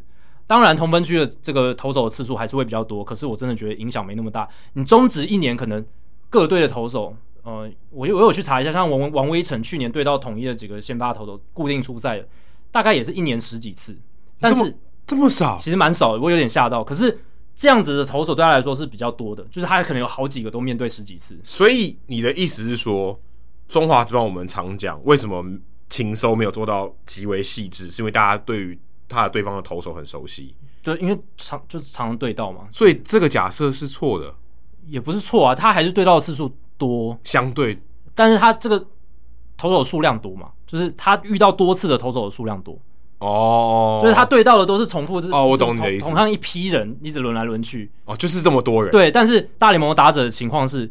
他一年对到十几次，就只有一两个人。哦。但是中华职棒可能是这这这七个人我都对到，对，这七个人就是都是对到十几次啊。哦，对啊，就是这个意思。所以哦，他的陌生感相对我陌生的人相对少，对对对，甚至没有陌生的人，对，都都是我面对很多次的。但大联盟是我只有一两个熟悉的，其他都对我来讲是非常。我都是要看那个小抄的，我都要看数据，我都要看请收团队，然后教练给我的一些指示或者建议，我都不看。对啊，对啊，对啊，而且。现在的大联盟其实讲，现在球员更依赖这些数据或者资料勤收分析了。你看他们每个人都拿着那个 iPad iPad 嘛，然后或者纸，对，每个打席之前都在看，对不对？所以对于他们来讲，他们已经很习惯这样子的一种一一种做法，所以不一定是会那么仰赖说，哦，我这个球季的呃上半季我对到他的那种感觉什么的，他们可能还是会依据现在现在的一个状况，而且现在球队大联盟球队他们在这种战略变化上也非常多变嘛，他可能。第一个第一次系列赛的时候，他用这一套对你，下一次他可能会有一些配球策略上的一些改变，尤其是这几年这种偷暗号的情况这么多，他们一定会有做更多的变化，所以是很难有什么固定模式。你在中职可能一个投手他还可以诶、欸、固定模式的投法，因为大家可能都是凭经验，比较少数据分析什么的，但是在大联盟这样做就是非常困难的一件事情。对，可是也是因为他陌生感很强，所以他必须要用数据来弥补。哎、欸，没错，对，因为你熟悉一定有。你越熟悉，你打者越占上风。没错，当然越熟悉也可能就不需要那么依赖数据分析。对，所以这是一个很大的关键。没错，所以到最后来说，就是这些大联盟打者他们会比较倾向依赖这些数据，也是因为他大部分面对的投手都是比较陌生的。呃，现在这个拉上来拉，然后放下去的投手太多了。对，而且以前可能还好。对啊，对啊，对啊，现在轮替的那种更换次数频率更，不知道有多少人他是这一辈子只看过一次。哦，长了，你你去看那个 Baseball Reference，他那个 VS Pitcher 就是对战的数据。有下面一狗票全部都是只有一个打席的，嗯，大部分都是只面对过一个打席。百分之他对过的百分之五十的投手里面，有百分之五十是只有对过一次。有可能哦，你可以去算一下那个比例，应该大部分都是很高的。那我最后补充一个数据来说明，就是跨联盟比赛为什么对这种没有什么太大的影响。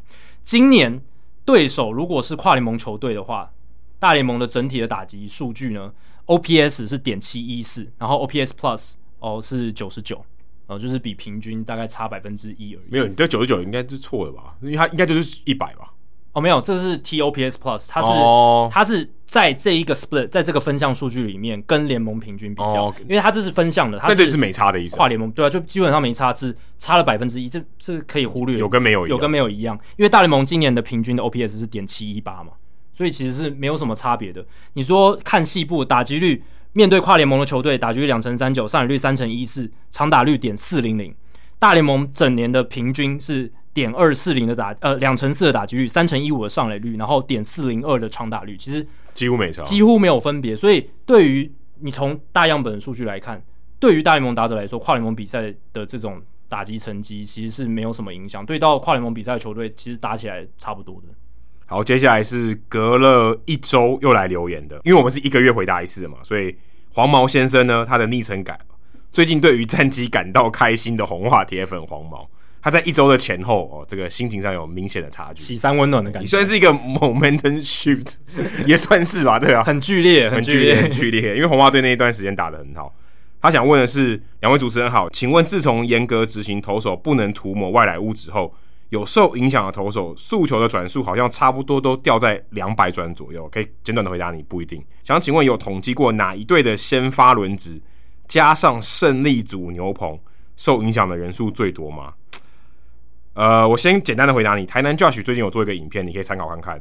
大联盟转述异常的球员总整理，连大谷翔平都有抹球疑虑吗？哦，台湾台南 Josh 有这一个影片，你可以去看一下。对，而且。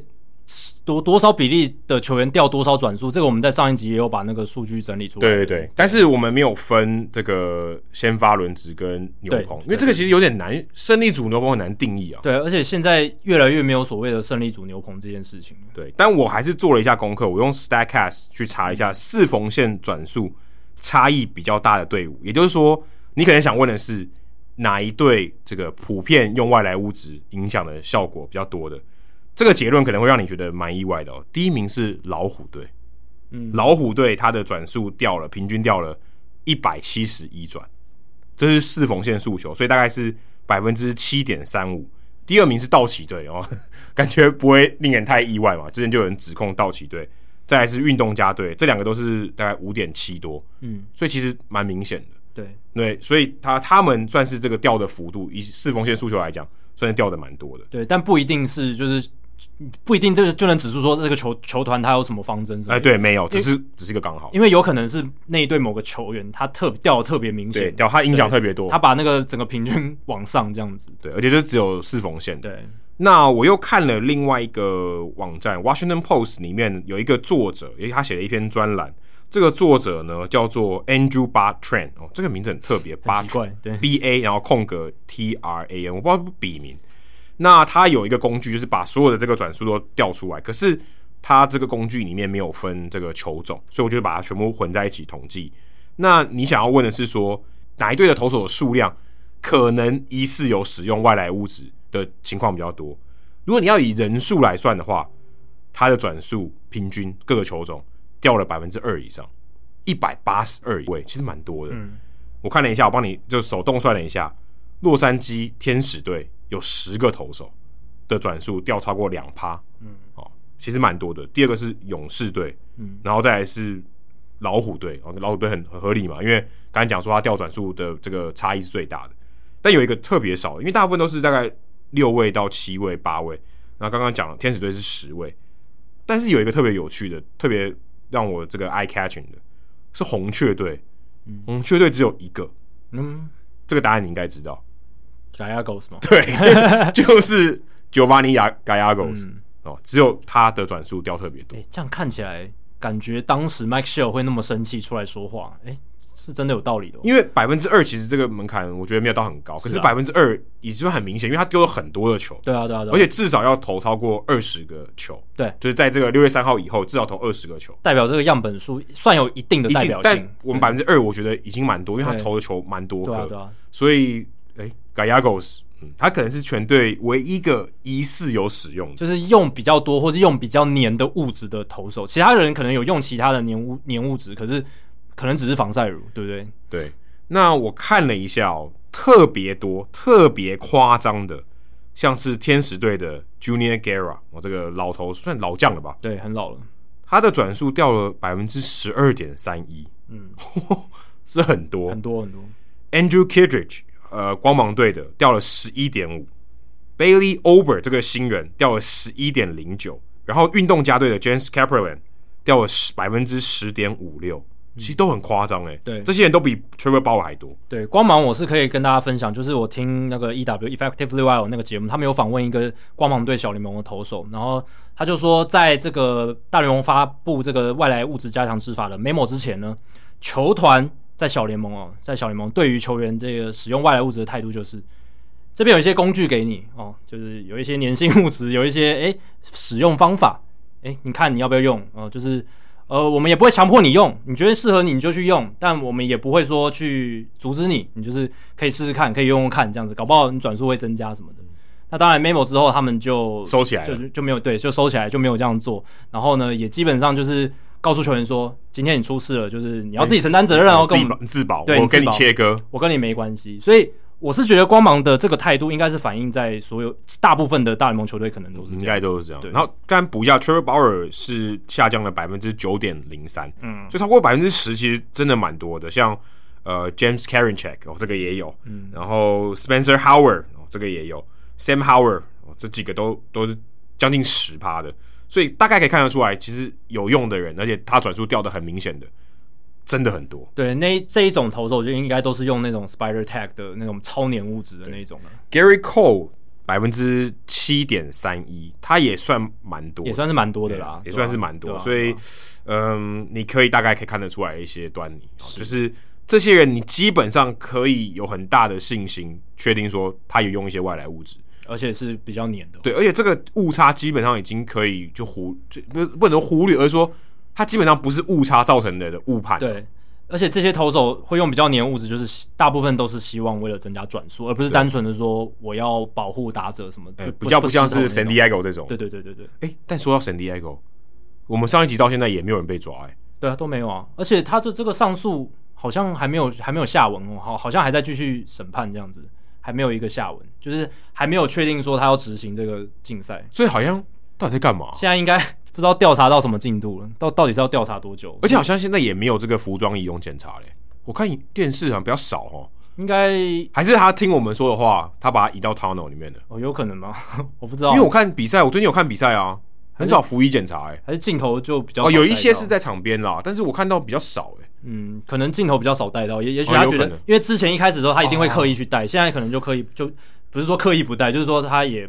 不会刻意去带了，嗯，就是没有特别要强调这件事情，反正就是例行公事。以前例行公事其实不用强调，因为我看桑迪亚哥他在七月六号还有出赛啊，还有啊，对他他他今哎，他他明天还要先发哎，他明天还要先发嘛，对啊，所以目前是还没有进行竞赛的。他搞不好竞赛我们也不会发现，应该还是会新闻会报，应该新闻还是会报，哎，默默就没投了，这样不会那么完全的没有存在感这样子。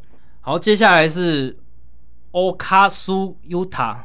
是是这样吗？应该是日文吧。应该应该是日文，O K K O T S U Y U T A 这样子。Oka Okatsu Yuta 啦，Okatsu Yuta。那他说：“两位主持人好，第一次写信给 Podcast 节目就献给 Hito 大联盟了。我去年开始看棒球，今年开始看大联盟哦，所以算是蛮新的棒球球迷哦。但对于新手来讲，大联盟有太多东西可以研究，哎，确实是这样，导致有时像是雾里看花。呃，也不怪你啦，是真的是这样。大联盟的资讯量真的蛮大的。”为了想看懂球赛的看点而搜寻相关资料的时候，就发现了这个节目《Hit 大联盟》，一听之下惊为天人，受益良多，让我可以跟得上大联盟的看点，不至于有看没有懂。谢谢两位的用心哦，也谢谢你的鼓励啦。最近看到有讨论在分析理论上是否遇到强打者如 OPS 大于一点零零零的，就该故意速害球保送。对，一点零零零这标准有点太高，对吧？就是。我们现在都用一千来讲，好不好？就是我不希望一千，OPS 超过一千，OPS 超过一千，呃，就是只超过一点零零零。我不希望就是太拗口，所以 OPS 超过一千是真的，已经不是强打者，是超强超强打者。对，像是超过超过一千，应该就已经是 MVP 票选的大热门了吧？对啊，但有时候也要看那个时代环境啊。如果说禁药年代一千，其实真的还好。Barry Bonds 在的时候，一千算什么？一千只是起跳了，真的。那他说，像 Vladimir Guerrero Jr. 啊，Fernando Tatis Jr. 大谷现在 OPS 都破一嘛，都破破一千，非常高。但发现他，但他后来发现说，其实他们这几个人的故意速害球保送的次数，在排行榜上连前三名都排不上。他想问一下两位主持人对这个议题的看法是什么？打击数据要到多少的程度，故意速害球保送才会有它的效果或是实质的意义？这样子，还是说是否？故意速害球保送其实并不看重数据面的因素呢？诶，先简短的回答，其实故意速害球保送这个东西是非常看重数据的，就是因为数据的研究，后来大家都尽量不速害球保送了。那谈到故意速害球保送，要考虑哦，大概三个因素，呃，其实四个因素啦。第一个就是你后面那个打者的他的打击实力，嗯，这个要考虑。所以人家还人家常常讲说，后面的打者要保护他。对对对对对。再来是现在第几局，再来是现在几出局，然后最后是垒上跑者的状况是什么？是一垒有人呢，还是只有三垒有人，还是二三垒有人？如果满垒的情况下，他就会上新闻。对，这 Barry Bonds 好像生涯有两次满垒的时候被故意速害保送，应该是史上的记录。那先讲啦，最近几年大联盟的趋势是故意速害保送一直往下掉，一直往下降，非常的越来越少。那这个趋势是从一九五零年代。应也不是说，应该是从二十一世纪开始哦，就变成这个趋势。那以前的话，像一九五零年代、六零年代那个时候，大概一场呃平均九局会出现，平均每九个半局会出现零点三个左右的故意速害保送，这不相当于三场？哎，没有，相当于一场半、哦，对，一场半会，因为九个半局是一一半嘛，所以十八个半局。就是单队单场比赛平均零点三次了、嗯，可能要三场才会有一次，呃，一个半场，呃，因为九个半局嘛。一个半十八个半局是一场啊。对了，对，就是我是说单队的话，哦、单队来看的话，你如果是比如说你一支球队，你平均要三场比赛你才会遇到一次是故意速害保送。那这个情况到二十一世纪初期出现改变，然后在两千年开始，两千年到二零零九年，单队单场零点二七次，二零一零到二零一九年就是第上一个十年掉到了零点二一次。嗯，那今年二零二一年掉到了零点一四次，所以。掉的非常凶，举手要试，这个已经次数很也很少，很少，对，越来越少了。那那为什么会出现这个现象啊？其实就是跟二十一世纪初期还有九零年代末期越来越多这个进阶数据的研究，Sabermetrics 的研究出现有很大很大的关系，而且也跟一本书有很大的关系，就是 The Book Playing the Percentages in Baseball，他在二零零六年出版。哦，十哇，十五年前，十五年前，他是 Tom Tango、Mitchell Lichtman 还有 Andrew Dolphin 三个人写。那 Tom Tango 现在就是 Statcast 幕后的首脑，嗯，数据专家。这本书真的是改变了几乎就整个大联盟产业。你说他的书名叫什么？The Book。对啊，他就是这本书。对，他的中文译名如果直翻就是这本书，应该翻成那本书吧？啊，那本书，对对对，他们不是那个那个男人，对，那个那那本书，那本书。所以我建议 Yuta 先生。如果你真心对棒球数据有兴趣的话，还有真心对于大联盟为什么会会现在变成这样子，这本书一定要看，因为你要再更正一下，那本书你要去看，对，那本书你一定要去看，因为它真的是促成了很多大联盟现在的一些呃使用人的方式，或者是数据带来的改变，都是这本书引起的，因为太多现在的总管还有分析作家什么的。总教练什么的，呃，很多教练他们都看过这本书。面试之前在 K 这本，对，或是很多的观念其实都是这本书带出来的。那这本书里面，其中就有一章专章就在讲保送这件事情，然后故意速害保送，他谈了非常非常多。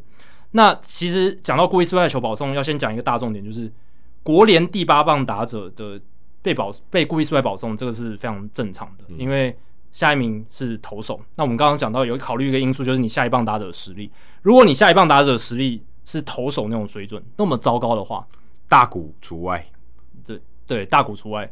大部分一定要讲大谷除外。对对对，大部分情况下，除了满垒以外，大部分时间你故意失坏保送，呃，八棒打，或者说比较关键的一些场合，你故意失坏球保送八棒打者，呃，去面对投手，这是算合理的。嗯，而且局数可能要在前面一点，对啊，因为如果是后段局数的话，可能会换代打。没错，所以在比赛前半段，然后可能快要失分的时候，垒包上又有空空的位置的时候，这个时候保送投手前面的第八棒其实是。合理的，这个是大家公认，就是非常正常的一个状况。那但是呢，其实国联第八棒打者被保送的比例是越来越高了。这代表什么？就是其他情况下的故意四坏球保送是越来越少。应该说，呃，战术上的故意四坏球保送跟怕你的四坏球保送不一样啊。对对对对对对，是可以这样讲吗？简单二分法，呃，也可以啦，也可以。这就怕你嘛。战术上的就是指这个保送。投手前一名的打者，就是在完全战术考量。对对对，那这个比例到二零一九年是百分之三十四，二零零二到二零零八年只有百分之二十三，所以十年间增加了大概十个百分点，翻倍了，翻倍了。所以基本上怕你的真的是少非常非常多，所以这代表说不怕你了。对，不怕，应该也不是说不怕你了，是因为整体的故意失坏保送都在下降，然后导致说。没有，就是不怕你啊！如果怕你，我就投四外球保送，我就投、哦。对啊，对啊，也是不怕你。但整体来说，就是他们因为数据的关系，他们知道说故意失坏球保送不合理。嗯、我宁可让你打。对，大部分情况下不合理，所以整体的数值下降。然后大部分情况下都是为了战术，就你刚刚讲的投手前面的那个打者。嗯、所以之后等国联他们才指定打击制之后。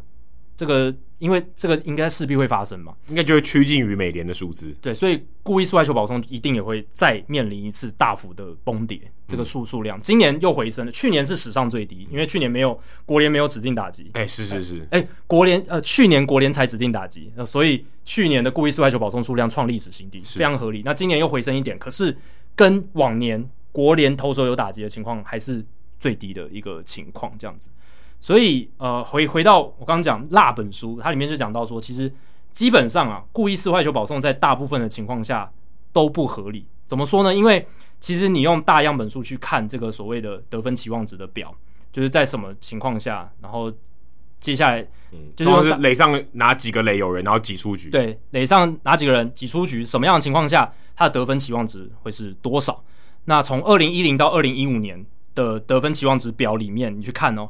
呃，如果跑者他在呃，如果是一出局，跑者在二三垒的情况下，他的得分期望值是一点三七六分。哦，这个时候，如果你选择故意撕坏球保送下一名打者，他的情况就变成一出局满垒了嘛。嗯，那这个其实也是常常故意撕坏球保送发生的情境，嗯，因为总教练都会说二三垒有人，那我保送这个打者变成满垒。变成封杀状态，我要抓双杀比较容易嘛，而且就直接结束这个半局，危机就直接化解。好像听起来非常合理，可是，在一出局满垒的情况下，得分情况值是一点五四一，所以是比较容易失分的。嗯，对，所以哦，可是我觉得这个逻这个逻辑上有点错，因为我我之前上过课有讨论过这个问题，看你是要掉分还是不要掉分。如果今天你是一分都不能掉。对对对，你你可能会选择那个是更细部的讨论，对，但是这个是整体来看，就是先先不看说局数，先不看，就是整个所有大样。应该说你是要能失多少分，你一分都不能失的话，你可能要考虑一下。对对对对对，就是平手的情况下，你可能要考虑一下。对，但是就是我现在讲的是，就先不管其他细部的东西，我就长期来看，长期来看得分期望值就是这样，就是一出局满垒的情况是比较容易失分的，这个数据上呈现，应该说失的分数比较多，对，失的分数比较多啊，一点五四一分。比一点三七六分多，那因为容易失分跟失多少分是不一样的。对了，因为因为他有可能他制造两出局的机会比较多嘛，就是他可能封杀状态比较容易封杀，不代表说他今天诶二三垒有人的时候跟一二三垒有人的时候，哪一个得哪一个造成得分的几率比较高，这不一定的。对啊，得分几率跟失多少分是不不一样的，因为他有可能呃。满垒的时候打了一支长打，他失分是应该说，你今天二三垒有人的时候，你保送一个人到一垒，你可能会失更多分。对，应该这样讲。对对对，会失更多分啦。对对，但整体来看就是失更多分，嗯、但不一定代表说得分几率有有差。对，有有差。呃，就是不一定是就一定是不利，但这个就是更细部的讨论。这本书辣本书其实也有讲到，但基本的概念是这样。所以你可以说大部分情况下故意四坏保送，在我刚刚讲一出局二三垒有人情境是比较不合理的，因为你可能失分的会失更多，失更多分这样子。然后再来就是会探讨说，就是局数，还有你刚刚讲的，就是局数，还有不同的情境的这种情比较细部的情况，像是九局下半二三垒有人只领先一分的情况下，那不论出局数，上来打者如果是一名明星级的打者，然后后面的棒次大概就是联盟平均的打者的话，也不用是投手，就是可能一般联盟平均的打者一定保送，这种情况就很适合故意四坏球保送。对，因为你只领先一分，而且是九局下半。诶，他的假设是安打就直接回来两分了，啊、就就直接回来两分了，你就你就输了。所以这个时候你就适合故意四坏球保送。所以一定是有特例的，不是说只要谈到故意四坏球保送就啊都不要故意四坏球保送。也不是，如果下一棒是投手很大，而且打击很差，不是打打击很差的投手。再来就是我刚刚讲的这种情况。那再来就是那本书有分析了一个很有趣的，就是下一棒打者，呃，就是他们假设是。在下一棒打者都是联盟平均打者的情况下，前一棒打者要多强，在什么情况下才适合这个故意四坏球保送？嗯，对，这个其实也是呃，Utah 想问的嘛，就是打者到底要多强才适合这个故意？那个多强要什么标准啊？呃，就是用 WOBA。Oh, OK，那本书它里面用的这个攻击数据，大部分都是用 WOBA，就是加权上垒率，就是上垒率，然后把每一个垒包的这种，就是二，如果你直接上二垒，这个会比较有加成嘛。讲白一点，就是它的破坏力了。对，它有靠棒子的破坏力。对对对对。那它的，当然它那个年代比较不一样，它是二十一世纪初期，所以它的打平均打者的定义是 WOBA 点三三五。嗯，现在平均大概是点三一零左右。嗯、对，那那个时候破坏力比较强。对，那个时候平均打者破坏力比较强。好，建立了这个基础之后呢，如果前一棒打者是 WOBA 点四零零的打者，差不多就是 OPS Plus，我用大家比较常看的数据，或者 WRC Plus 这种数据。大概是一百三左右，你这不能直接转换的，是不不能直接转换，但一直是大概的概念，可能一个 profile 大概长。因为我去看了那个年代点四零年 O WOBA 点四零的打者，大概就是 OPS Plus 或者是 WRC Plus，大概一百三左右。是，但它不是汇率，它不能直接转换。对对对，这要强调一下。因为 OPS Plus 它是从 OPS 算来的，对，然后 WRC Plus 是用那个 Runs Created 去去运算的。呃，但是其实 WRC Plus 也有用那个 WOBA 啦。是是是是是，但它算的算法不一样，所以不能直接转换了。对，那在那个年代。WOBA 点四零零的打者大概是 Todd Helton、Lance Berkman、Chipper Jones 这种等级的，但是这一些打者，就是他们上来的时候，其实也不应该四坏球保送。即便如此，对，即便是像 Lance Berkman、Todd Helton、Chipper Jones 这些打者上来，下一棒，而且下一棒是可能联盟平均的打者，嗯，就是可能那个年代是什么平均的打者，什么 David Eckstein 或这这一种哦，X X 还低于平均呢，对吧？就是可能他上来他打击率很高啊。哦，对了，对，打打击还不错。他死掉的几率很比较相对比较低，比投手强很多，可以这样讲吗？哦、就是比投手强非常多的一个打者，因为联盟平均的打者，在这样的情况下，在任何垒包或出局数的情况下，对手的得分期望值都会增加。所以从数据来看的话，如果先不论说我刚刚讲什么九局下班那些东西，先不论，就是在大部分情况下，这些都不不应该故意四坏球保送。简单来说，就是如果你保送这些打者，你会失掉更多的分数。哎，对。那接着下来就是。如果下一棒打者这是 WOBA 点四六五的打者，这个大概是什么？就是巅峰时期的 Albert Pujols。那这 这个这还还还能再上去吗？还有一个人啦，Barry Bonds。对，他等一下会讲，就是下一个 level 就是 Barry Bonds。但是你自己去问 Showalter 不就不比较快吗？这还用问？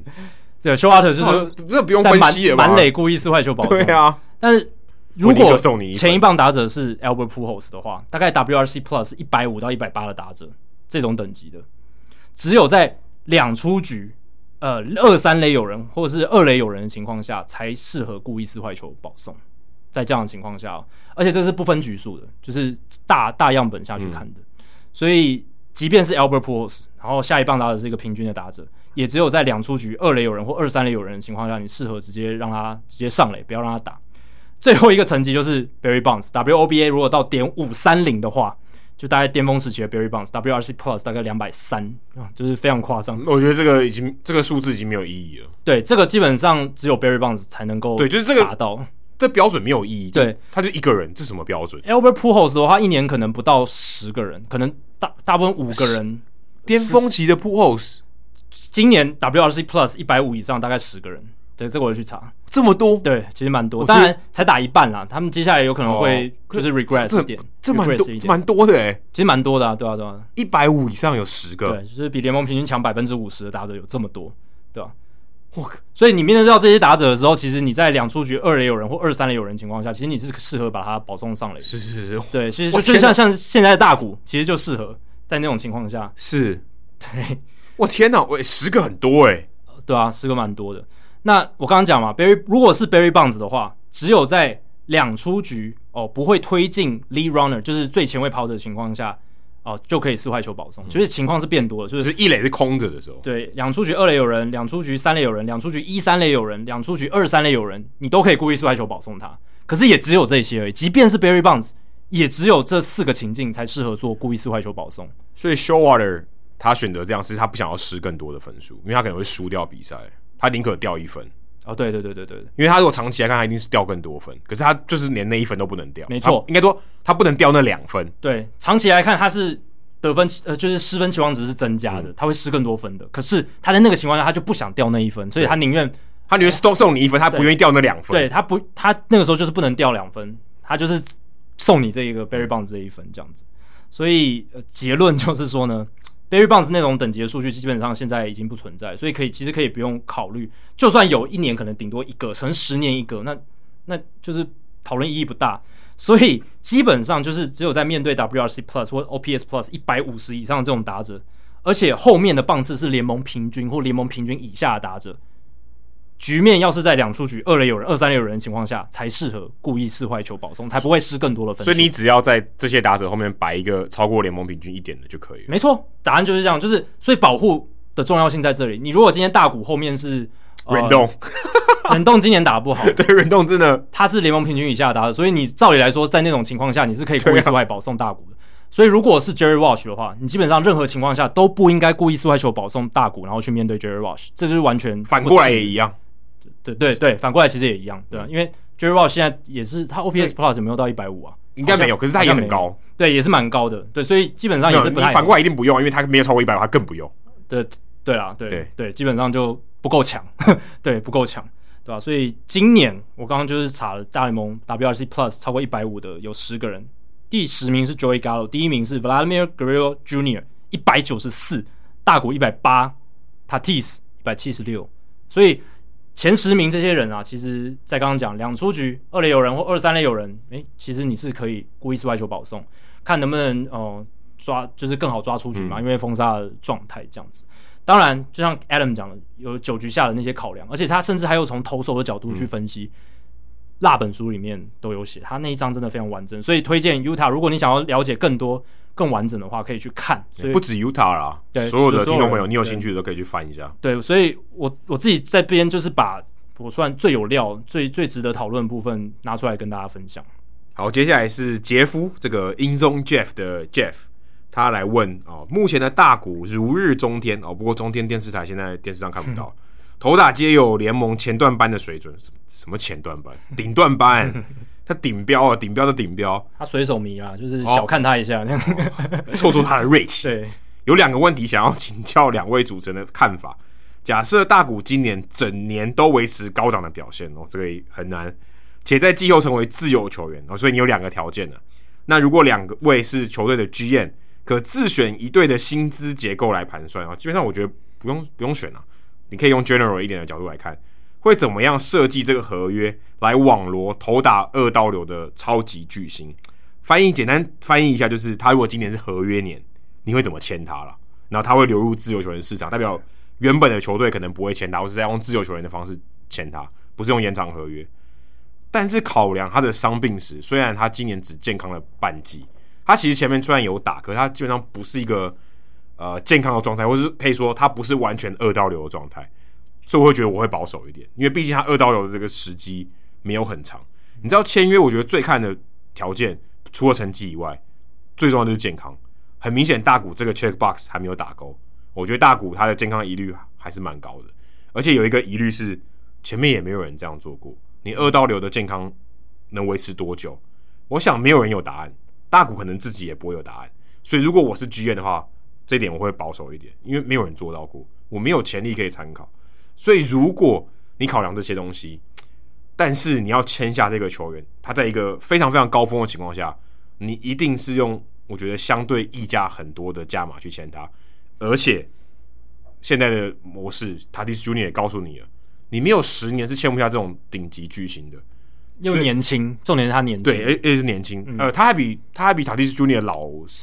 好几岁了，对，五六四五岁，要老一点，所以他长度可能没办法像 Tatis 那么长。对，但是如果我觉得你要把他绑住，以现在的条件，我觉得没有八年、十年是签不下他。如果以他现在的标准来看，对。可是你要考量他的风险，对他的健康，我刚才也讲，但是我觉得他不会拿到像 Tatis Junior 这么高，嗯、一年可能超过三千万的合约。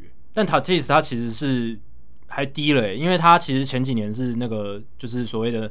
那个薪资仲裁年，所以他的那个薪水其实是比较低的。可是我说平均年薪来看的话，对，所以其实 Tatis 如果他现在这一刻就成为自由球员的话，他签的合约会比现在这张总值更高。呃，对，会更高。所以大股他因为杰夫他的前提是说，今年大股就变成自由球员，哦，所以等于他跳过薪资仲裁。对，所以他前几年的薪资也会冲非常高，所以他平均年薪可能会更高。我自己是抓十年两亿五啊，我会觉得十年三亿。三亿，对，因为他是从自由球员年直接开始算的话，是苗栗国的三亿，三亿也太多了吧？不是木雕，对，是三三亿美金，三亿美金，他还打半季好球，欸，哎，也没有这样讲有点不太对，但是他前面的确他没有很健康出赛啊。对，因为如果因为杰夫的假设是今年整年维持高档表现，然后又在季末成为之后自由球员，哦，所以我是觉得他如果整年都能打成这样，他的今年握值可能就是十一十二这样子。然后分一半还是明星，对，前所未见。而且就是我们其实节目之前有讨论，就是他的明星价值、他的场外的效应什么的，对于球队的价值什么的，这个我觉得很多球队都会也也也也也会看看到这一点。而且说真的，他的估值也太难估了，很难估，没有人是头打都有潜力啊。就我今天你用一个人，因为你要买一送一，对啊，而且他形象又好，又几乎没有缺点。形象这个东西太难估价了，但但但我觉得是有加分的，就是是是是，塔蒂斯能签到这么好的合约，也是因为我我觉得有一部分个人魅力也在里面。但如果我刚才讲的是底薪啊，就是十年 AAV 啊，average annual average 的话是两千五百万，但我会多给他一点奖金啊。如果他健康出赛的话，例如说你先发二十五场，我多给你两百万。嗯，如果你拿到 MVP 或赛扬奖，我多给你一千万。嗯。以大谷的个性，我觉得这样应该蛮有效果。而且对于受伤、伤病史比较丰富的球员来讲，球团也会常常这样操作。对，就是而且我给你一个很明确的，我就是要你健康，对对，或者你要你表现高档，我相信你是做得到这件事情的，增加你的动机跟 motivation 啊。对，而且我觉得大谷应该蛮喜欢这种 motivation，嗯，他很享受，应该享受这种，很享受。给我多一点二刀流的挑战吧，或者是说他现在二十七嘛，对不对？我给你三年的 option，嗯，三年之后你可以逃脱。你要不要追求更好的？对，嗯，那我让你追求逃脱，搞不好对我也是好处，对，对你搞不好也是好，所以我觉得这个 option 放在三年，我觉得大概三十岁、三十一岁，我觉得是合理的，让你自己去评估看看。对，而且是 player option，你你如果今天你状况不好，你说我要待在这里，那也 OK，对不对？对，因为。大股这种球员基本上一定是 player option 啊，一定是球球员掌握这个主导权。对，所以也许我觉得这样比较容易签到他。嗯，哦，多给你一点激励奖金，然后我给你 option，然后我的底价或许我可以保障我自己一点。我我底价的地方我我得利一点。嗯，可是我激励奖金还有 player option player option，我给你给你 bonus。对，所以我觉得这是我的想法。嗯嗯，其实我觉得球员选择权这个某种程度上也是。呃，球队也算是一种保护自己了，因为到三十几岁之后，年纪你真的很难保证大谷的健康。那他如果真的表现好，你让他走，其实也不是不合理。对，也不是不合理。呃，可是他如果要走，他一定觉得我值得更好。对对，没错。好，他问的第二题呢，是目前看起来大谷翔平跟天使的合约签到二零二三年，也就是还有两年多的控制权。对，两个年的两年多的控制权，而且二零二三有仲裁权。那以目前大谷的表现来看，如果能维持或是不要下滑太多。是否有机会能打破历年的仲裁价格？两位主持人认为最后的拍板的仲裁价格会落在多少钱？现在目前看起来仲裁庭是打定了。我先回答你最后一个问题，我觉得不一定。如果延长合约的话，就不用打仲裁庭了。所以不一定。如果天使队积极一点，他觉得诶、欸，大谷在这几年我要拼，那我觉得我就会延长合约，我就少一点心烦的事情嘛，对不对？他去年就就 avoid arbitration 啊，他去年就没有打仲裁庭，他就是五百五十万美金直接签下来。对，所以我觉得。应该不会，而且如果他这样继续打，我想大，我想天使队应该会早一点跟他延长合约。如果他要这样做的话，所以你第一个题目其实你是因为假设他是自由球员哦。我觉得他如果真的要签，他一定先跟他延长合约，不然我觉得就会长期来看，等他走完这张合约，他可能就让他 let go，不然他以自由球员的话，他更难签回来。那如果以大谷现在的成绩，假设他下滑哈八折，那我自己的认为是他一定会在今年年底就跟他提前续约，没有没有别的道理。因为如果你表现好，我让你提前续约，你心情也比较好。然后我也许搞不好还 buy low，对不对？搞不好还会更好。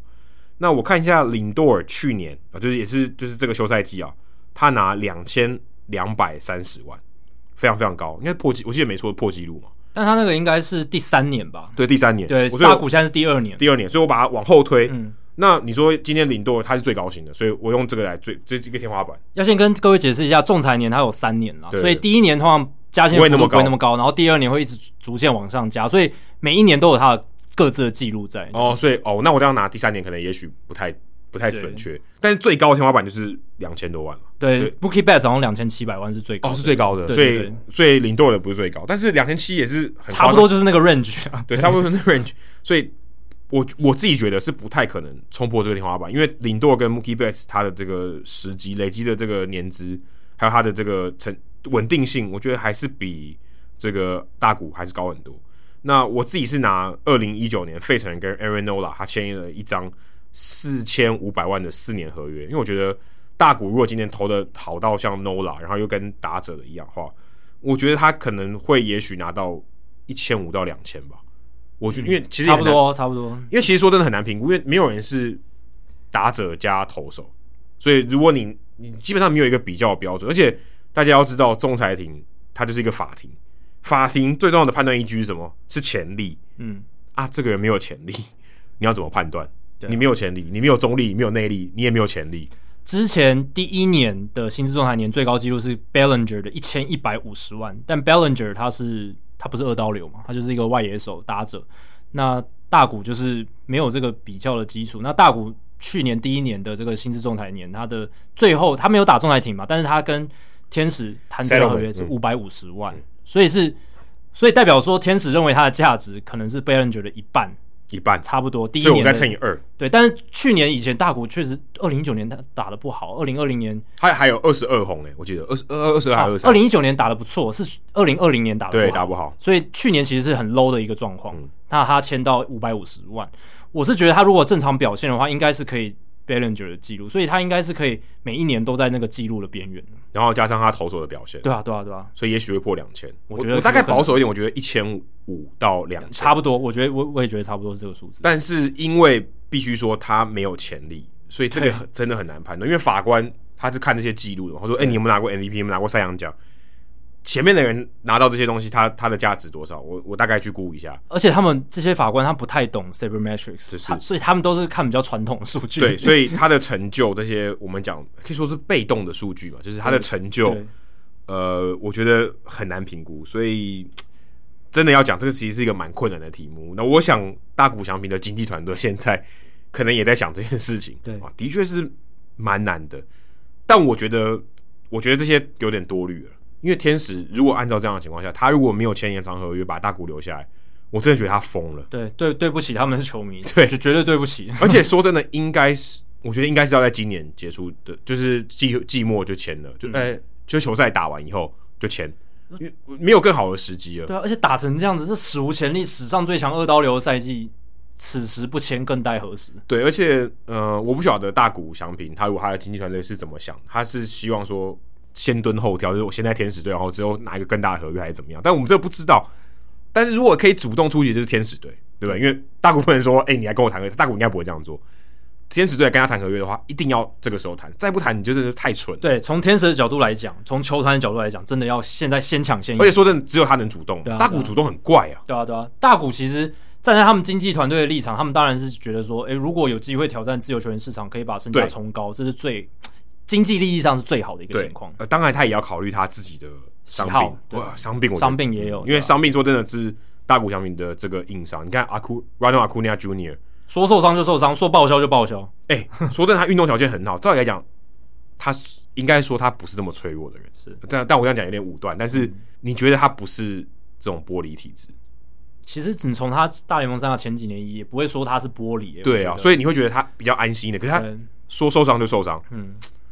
对不对？所以这个东西真的很难讲。那我觉得合约很大一部分你要一个好的合约，一个大的合约，健康，我甚至觉得它比成绩还重要。是，而且大谷真的老实讲，前三年你称得上是玻璃诶，因为他真的受伤的情况蛮多的，尤其是手臂，而且，他受的是大伤，对对对，是手肘韧带开刀，那是大伤，对，那你你很难保证一些事情，会皮皮剉哦。对，如果今天那个 Mike Trout 他手指受伤，那还好，对不对？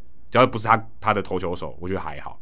没有，他是大伤，所以这个问题很大。对啊，而且你说 Mike Trout 他生涯前几年那么稳，对不对？都几乎常常出赛很稳定的。他到快接近三十岁的时候，你看现在也变得有点痛痛人的一个迹象了，就是常常受伤。对，但是一样，回到刚才我最初条件讲的，你要签下这种人，你不可能，你坦白说你很难不当盘啊，因为对你要签到这么好的球员，你一定是很长的合约。如果你真的精打细算，告诉你就是不要签啊。哦你你要接到这样就，啊、你如果真的害怕的话，那就不要钱。对，你如果要用 sabermetrics 的原则或者完全理性的话，那就不要钱吧。绝对不要钱，因为你一定会后悔，非常非常高的几率会后悔。这样子，即便是大股，哎、欸，即便是大股。好，最后一题是力宏哦，他问说：两位主持人你好，第一次留言，刚好最近快要明星赛了，明星赛的先发人选已经出来了，甚至后来名单也都公布了嘛。如果刚好在这个时间点，某个明星赛的先发被交易到另一个联盟，如就是例如美联交易到国联或美国联交易到美联。那他还能先发吗？还能出赛吗？历史上有没有这样子的案例？哦，必须说力宏问这个问题真的问得非常好，因为我之前其实也没有特别去想过这个问题，但是它真实有发生过，而且它确实会构成问题。答案最简单的答案就是哦，不能出赛，就是你换联盟之后是不能出赛的，但还是有特例啦。史上其实就只有两个案例是这样子的情况，一次是发生在至少是我能查到的，第一次发生在二零零四年，Carlos Beltran 他在明星赛开始的前一周。从皇家队被交易到太空人队，那太空人那个时候还在国联啦，所以他等于是从美联被交易到国联，然后隔年他就打疯了。哦，对对对，没错，他就是那个时候他已经是很强的球员，只是他在皇家的时候，因为皇家市场太小，然后那个时候没什么关注度。大概前一个就是 Johnny Damon，对，而且皇家那时候大烂队嘛，所以基本上没有什么声量。那他到太空人的时候，然后后来到大都会就整个名气整个上来。那当时。Carlos Beltran 在交易发生的当下，他其实已经入选明星赛了。他那个时候已经是明星赛的这个先发外野手，美联明星队的先发外野手。所以他被交易之后，大联盟就宣布说，Carlos Beltran 不能在明星赛代表美联明星队上场，因为他已经是一个国联的球员了，他已经到太空人了。同时呢，他也不是国联明星队的成员，因为他入选是用美联球员的身份入选。那他算什么？所以他什么都不是啊。对，但是后来发生了一件事情，就是国联明星赛的先发外野手 Ken Griffey Jr. 他在明星赛之前躺进了伤兵名单，哦，真的受伤了，所以大联盟就做了一个我觉得还蛮奇怪的决定，就是他用 Beltran 哦来取代 Ken Griffey Jr. 呃，递补，因为这个是可以可以他伸手操作的，对，这个是大联盟他可以自己决定啊，但是我是觉得有点有点奇怪，因为就变成他等于是算是绕了一个道，让 Beltran 有可以代表国联出赛，不然本来是不行。而且这样国联的外野手应该觉得蛮干的哦。对啊，诶，怎么是你？你是美联的外野手。而 且在那一次，呃，而且他那一次明星赛，他真的有上场代打，而且还有打出安打。但是那个时候，其实 Carlos Beltran 他在太空人只打了十六场比赛，所以他在国联的成绩基本上就是样本数极小，几乎没有，几乎没有任何意义嘛。对，但是他还是以国联明星队的成员上场。即便他当初票选的时候是美联外野手的身份入选，嗯，所以我是觉得大联盟那一年的决定有点奇怪。那后来又发生了一次，相隔十年之后，二零一四年又发生类似的事情。Jeff Samardzija 他在七月初，二零一四年七月初的时候被小熊队交易到运动家队，当时他已经以国联投手的身份入选了国联明星队。后来呢，大联盟是怎么做的呢？他规定说，诶，Jeff Samardzija 你在明星赛要穿着这个国联球衣，诶。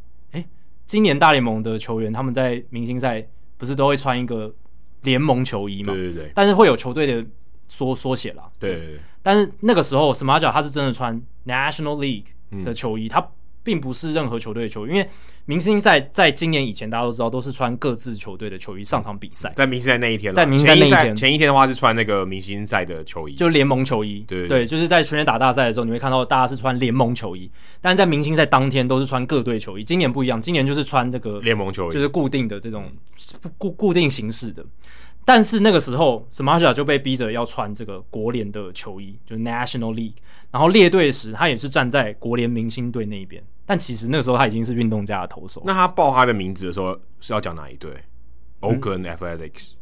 应该，因为他会报名字啊。对，但我有点忘记。大联盟李炳生这样子。但他应该有特别说明说他是以这个小熊队投手身份入选，可是他现在是被交易到了这个运动家队这样子，就把它说清楚就好了嘛。其实也没有什么好避讳的。那大联盟的规则就是规定说，Samardzija 在那种情况下，就刚刚讲的，不能代表国联明星队出赛，然后但是也不能为美联明星队出赛。对，他就是放入明星赛的限制名单里面。真的，他还是明星球员。他还是在那个名单里面，可是他不能出赛，所以我觉得 Samardzija 很衰，因为他那是他生涯唯一一次入选明星赛，结果他不能上场。他大学时候美式足球应该有入选过明星赛，应该有了，他那时候那么强，对不对？但是大联盟唯一一次不行上场。那最后补充一个明星赛前夕同联盟交易的一个有趣的案例：一九九八年的时候，红人队的后援投手 Jeff Shaw 他入选了国联的明星队，但是在七月四号，就是明星赛开打前的周末。Jeff Shaw 他被交易到了道奇队哦，他没有时间在，因为七月五号道奇队还有一场比赛，明星赛前最后一场比赛，他没有时间过去了，所以呢，Jeff Shaw 就直接前往当年明星赛的所在地 Coors Field，就是今年刚好、哦、今年刚好就是今年 Coors Field 回违了二十三年再重新举办明星赛这样子。那但那一年明星赛的时间是七月七号，所以 Jeff Shaw 他就直接去 Coors Field 那边了。那当他在七月七号明星赛上场出赛的时候。是他第一次穿着新东家道奇的球衣登板，所以 Jeff Shaw 成为史上第一位在明星赛首次身着新球队球衣出赛的球员。哦，很很特别。今年可能应该没有，哎，也很难说哎，还有还有两天，还有两天，搞不好会发生的跨联盟的交易，或者搞不好像那个 Adam Frazier 有可能会被交易到美联球队。对，蛮有可能。是今年的情况比较不一样，是因为选秀跟明星赛一起进行。那我听。记者的说法是说，现在大部分的球队都会等到选秀完之后按兵不动。对，现在现在都按兵不动，因为选秀完之后他们才能做更多的决策。嗯、因为现在他们还不清楚他们会选到什么样的球员，未来长远的战力布局规划，这是会有影响的吗？甚至我选秀进来的马上就直接交易。对啊，我如果选秀进来的能直接交易的就交易，或者是选秀进来的已经补掉了我以前农场有的空缺，那我之后交易可能就不会选我要的一些球员这样子。对，所以。今年可能会延到明星赛之后，大家才比较有所动作。你也可以感受到嘛，因为其实从六月到现在交易不多，只有蓝鸟做两笔交易这个后援投手的嘛，嗯、然后还有 Willy Adames 酿酒人跟光芒的交易，其他大部分都很小，然后没有什么新闻，所以我推估应该是会在明星赛之后大量的出现交易。可能我们下下一集应该就会来讨论这些事情，嗯、大量的这个交易的新闻了。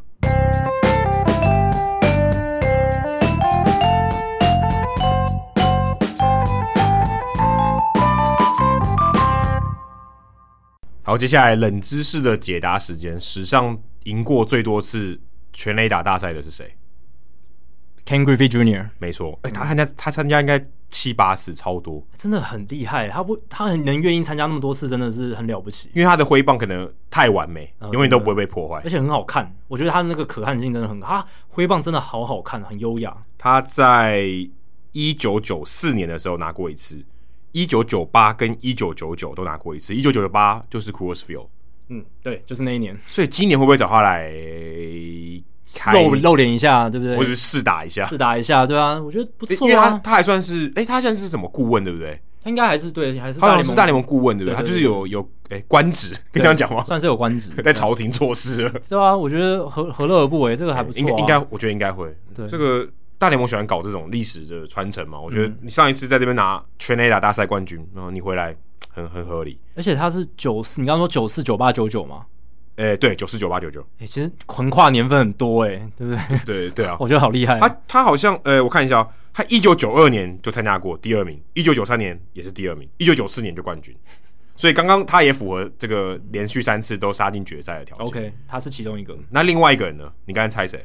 另外一个我没有猜，我还没哦，你没有猜，跟你刚才讲的一个人名，呃，是不是 Prince Fielder 啊？还是谁？不是，呃，Frazier，对，他他他 Frazier，他 Frazier，他二零一四年他是亚军，二零一五年红人队那场改变历史的他冠军嘛？嗯、第三年，二零一六年，他那时候穿白袜队球衣，第二名。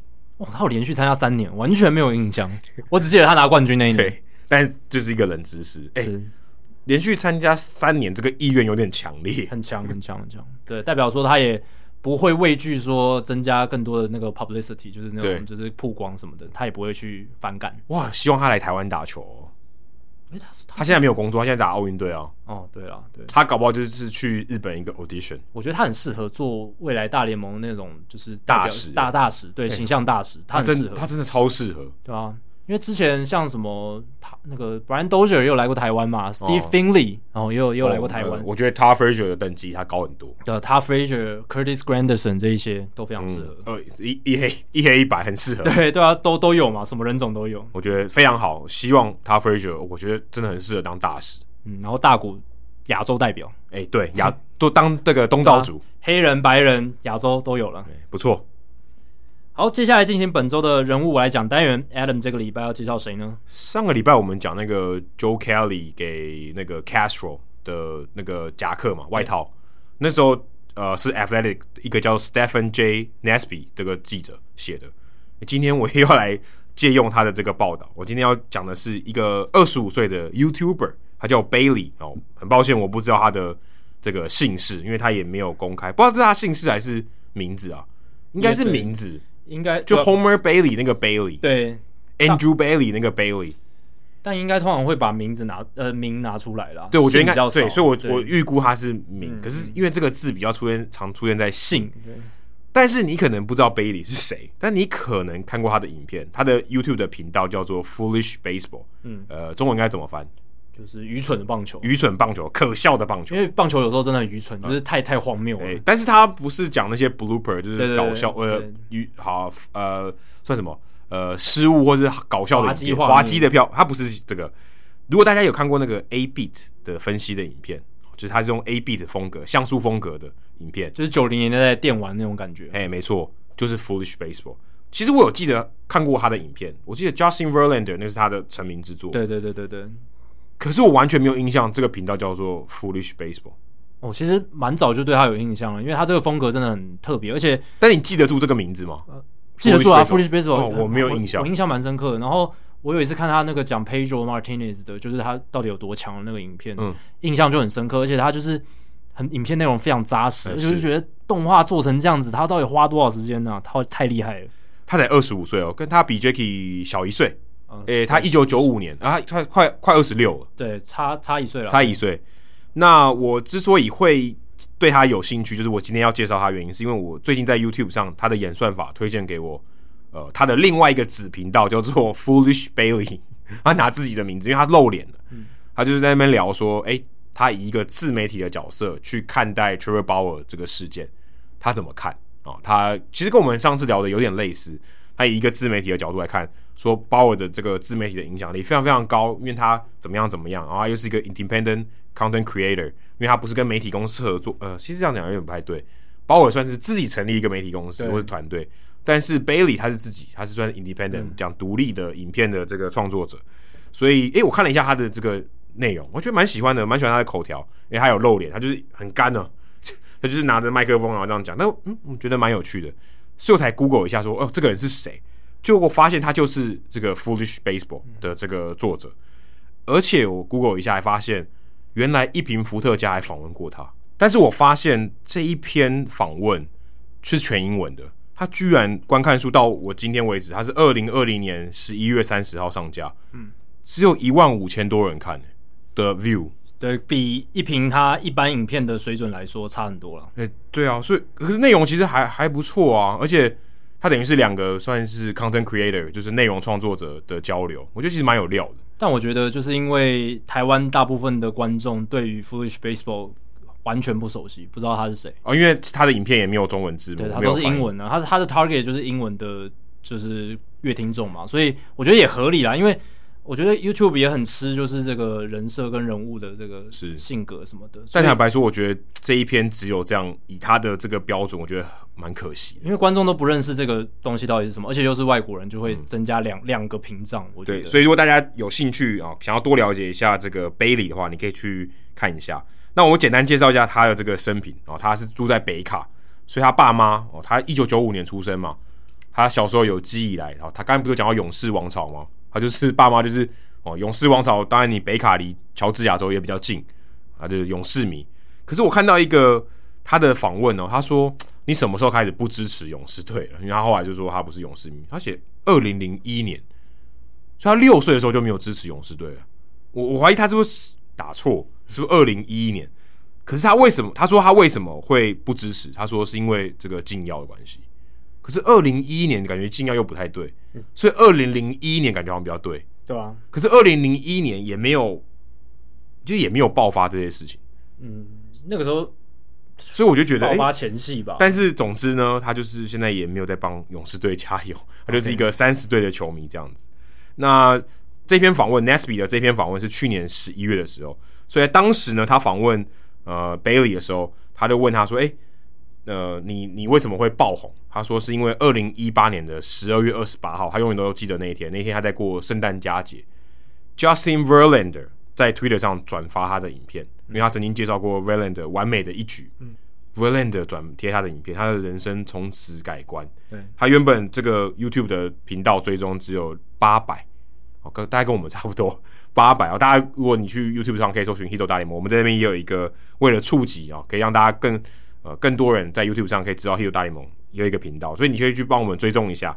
那他说一，正因为这则贴文，因为他 Verlan 的转贴从八百直接升到六千，非常非常多，而且这个影片超过一百万次收看啊！可能很多人看了就跟我一样哦，没有订阅的冲动，是不记得他这个品牌。但没关系，他都持续的做，所以也是因为这则贴文，他开始觉得哇，原来大联盟球员也喜欢我的这个内容，所以他开始投入自媒体的这个行业。那原本他是玩票性质啊，他其实在找工作，他在工作的空档的时候做，那他周末的时候其实都在那个 shelter，就是庇护所，可能这个游民之家去工作，所以他其实都是在算玩票性质，跟我们以前一样是算业余的时间在做。不过现在我看。他的影片有些也超过两百万点阅，所以其实蛮多的。嗯，那刚才有讲到说他的这个影片的创作特色就是 A beat 像素的这个人物创作，所以他自己称为这个单元叫做 Baseball Beats，就是那个位元那个 Beats。我觉得他蛮聪明的，他等于完美的避掉这个使用球员照片肖像权的问题。这个轨迹感觉跟 Josh 有点像，因为一开始哎、欸、有点不太一样。Josh 是后来露脸嘛，开始用小画家，后来虽然 baby 有露脸，不过他大部分时间。他用的这个头像是用这个 A B，他等于自己画的。不过事实上我这样讲也不太准确，因为他除了用 A B 以外，他也有用球员的照片，也有大量的使用这个大联盟的影片。所以我不知道大联盟是没有要抓他还是怎样，有点像对外来物质的这个这个态度有点类似。那讲到这个 A beat，我跟大家插播一下，如果你对这个 A beat 的画风有兴趣的话，有一个叫 Jumbotron Art 啊，这个大荧幕的创作。嗯有个叫 Peter 陈啊，不是我们的听众 Peter 陈哦，这是一个华裔的这个画艺术家。那你可以去看看他的这个还蛮不错的 Jumbotron Art，可以找到看他的这个创作，也是 AB 的风格。刚才讲到说他开始的这个起源，他其实很有趣的是，他之前在德国交换学生的时候，因为太闲了，还德国汉堡交换学生，他那时候去德国交换，他就开始玩那个 Out of Park Baseball，就是 OOPB，嗯。那他就有点像那个算是什么经营操作的一个游戏。对啊。那之前 Josh 他也玩过嘛，我记得他有 demo 在他的这个 YouTube 频道上面，他就开始玩，哎，他觉得很有兴趣，因为棒球迷嘛，他对经营这些很有兴趣，所以他开始玩，然后把他的这个玩的过程还有一些心得，把它丢到 YouTube 上面，就开始算是开始做他的自媒体。他一开始他想说，那、啊、我就分分享这个 OBP OOPB 的这个玩法给大家看，然后他想说，那我频道叫什么？呃，Keith Lowe 有一本书叫做《Smart Baseball》，哦，那我就叫 Foolish Baseball 好了，嗯，因为 Smart 的相反是 Foolish 嘛，对，所以就开始玩。然后自从二零一八年八月，差不多是 Verlander 转贴他的四个月前，他开始做这个 A B 系列，所以开始做。一开始他就做一个二零一一年勇士队对海盗队的一场比赛，里面有一个呃误判，他就去分析这个误判，开始做这些东西。那他的影片的特点啊，其实也蛮像。我们一般我们在讲聊天的过程中，很多数据的分析，还有像素的风格，最重要是他也有很好他自己的特别的幽默感。你像台南 Josh 还有自己的幽默感，他还强调说，我的影片如果你静音的看，你也可以看懂我在讲什么。我觉得这点蛮不容易的，可能他自己在创作的时候有想办法说，哎，我今天画面上面有哪些字，然后我的影片能搭配我的这个东西，即便你不听我说话，你也可以看得懂我在讲什么。那他的幽默感呢？他有归功于他大学的时候，他其实他就是一个很爱讲话的人。他就参加这个 open mic，我们一般讲的是什么叫即兴的这个笑话表演、嗯、open mic，所以他很会写这些有讽刺意味的段子啊，所以对于他在做这种单口的影片是很有帮助的。所以连他妈妈在受访的时候就说，这个小朋友从小就是一个 talker 哦，就很爱讲话。那做这个这一行哦，就是他的天命哦，是他就是吃这行饭，很适合。对，所以而且 Nesby 就是这个报道这个作者呢，他也认为说，Bailey 其实他的幽默感是他与众不同的地方。而因为棒球的数据，如果你是用讲的，其实有点干，对？就是你直接讲那些数据，可是因为他有些他独特的幽默感，所以让这个东西感觉更生动。所以如果今天是别人来讲他的脚本，或许没有那么好笑，或许没有脚没有没有这些独到的地方。那 Bailey 他也说，他其实就跟我们很像，他大平常的时候大量会去读这些 baseball blog，像是 Fangraphs 啊、BP，但是他觉得这些东西有点硬，比较对于一般的听观众、一般的听众来讲，有点难消化。其实蛮硬的了，其实蛮硬的，对。所以他想说，我就当一个转介者，有点有点像我们的使命。那他把这些东西用平易近人的方式，加一点幽默感，传达给他的观众，有点像是在这个中间的一个过渡哦，就是我把。嗯，你是一个 casual fan，然后我想要让你变得 hardcore fan，我中间有个过渡，不要让你这么难受啊。虽然大家可能希望我，哎，也有一天我会变成一个比较 hardcore 一点，我了解更多，但你这个中间的过渡的过程有点痛苦，而且很容易放弃。就像像经济学，可能它有这种大学学生要看的那种版本，嗯、但是也有出中学生版本的，或者一些比较科普的，对小学生版本，对啊，或者科普版本，一般大众能读得懂，他应该就是在做这样的事情。而且它的这个产量其实我觉得算偏低耶，它两周才一支。他有说到，他说他自己这样找资料啊、写脚本，他就花到三到四天，然后再开始做图片、做图卡，因为很花时间嘛。每次要画新的这个 AB 的人，除非他之前画过，然后再过音、再剪接，所以他两周才能出一支。其实。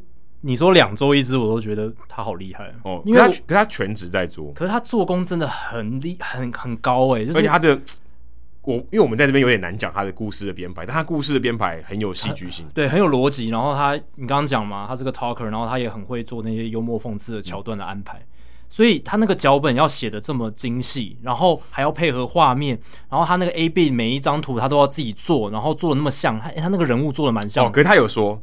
他是拿那个来描的，他就把它垫在那边，然后又描的，所以他基本上是苦工居多。对啊、他的他的美感可能没有那么多，但他是苦工居多。但那叫耗时间嘛、欸，很耗时间。所以说他他要花两周的时间，所以两周我都觉得算算快了。而且他有一点轨迹跟我们蛮类似的哦。他在去年三月就疫情还没算爆发之前，他开始去这个佛罗里达春训营去采访。嗯，所以你看到他的影片里面有一些是哎、欸，他出现他的脸，嗯，然后访问球员，因为球员知道哎。欸你是 Foolish Baseball，我有看你的影片，因为像其实也蛮像台湾 Josh 的，对。但是也是因为春训的关系，所以他办法拿到更多第一手的资料，不然大家也是二手的嘛。因为你是看那个 Sports Blog，而且我刚刚想到一点是，他的影片不能做太有时效性的，因为他时间要做这么久，他一定要找那种大专题这样子。对，而且他的是很多蛮多那种历史回顾，所以蛮有趣的。而且大家可能听到这里会觉得，哎、欸，那跟 John Boy 有什么不一样？因为 John Boy 也蛮幽默讽刺的嘛，那 John Boy 比较跟时事跟的比较紧，所以风格我觉得也有差别。风格，但他们。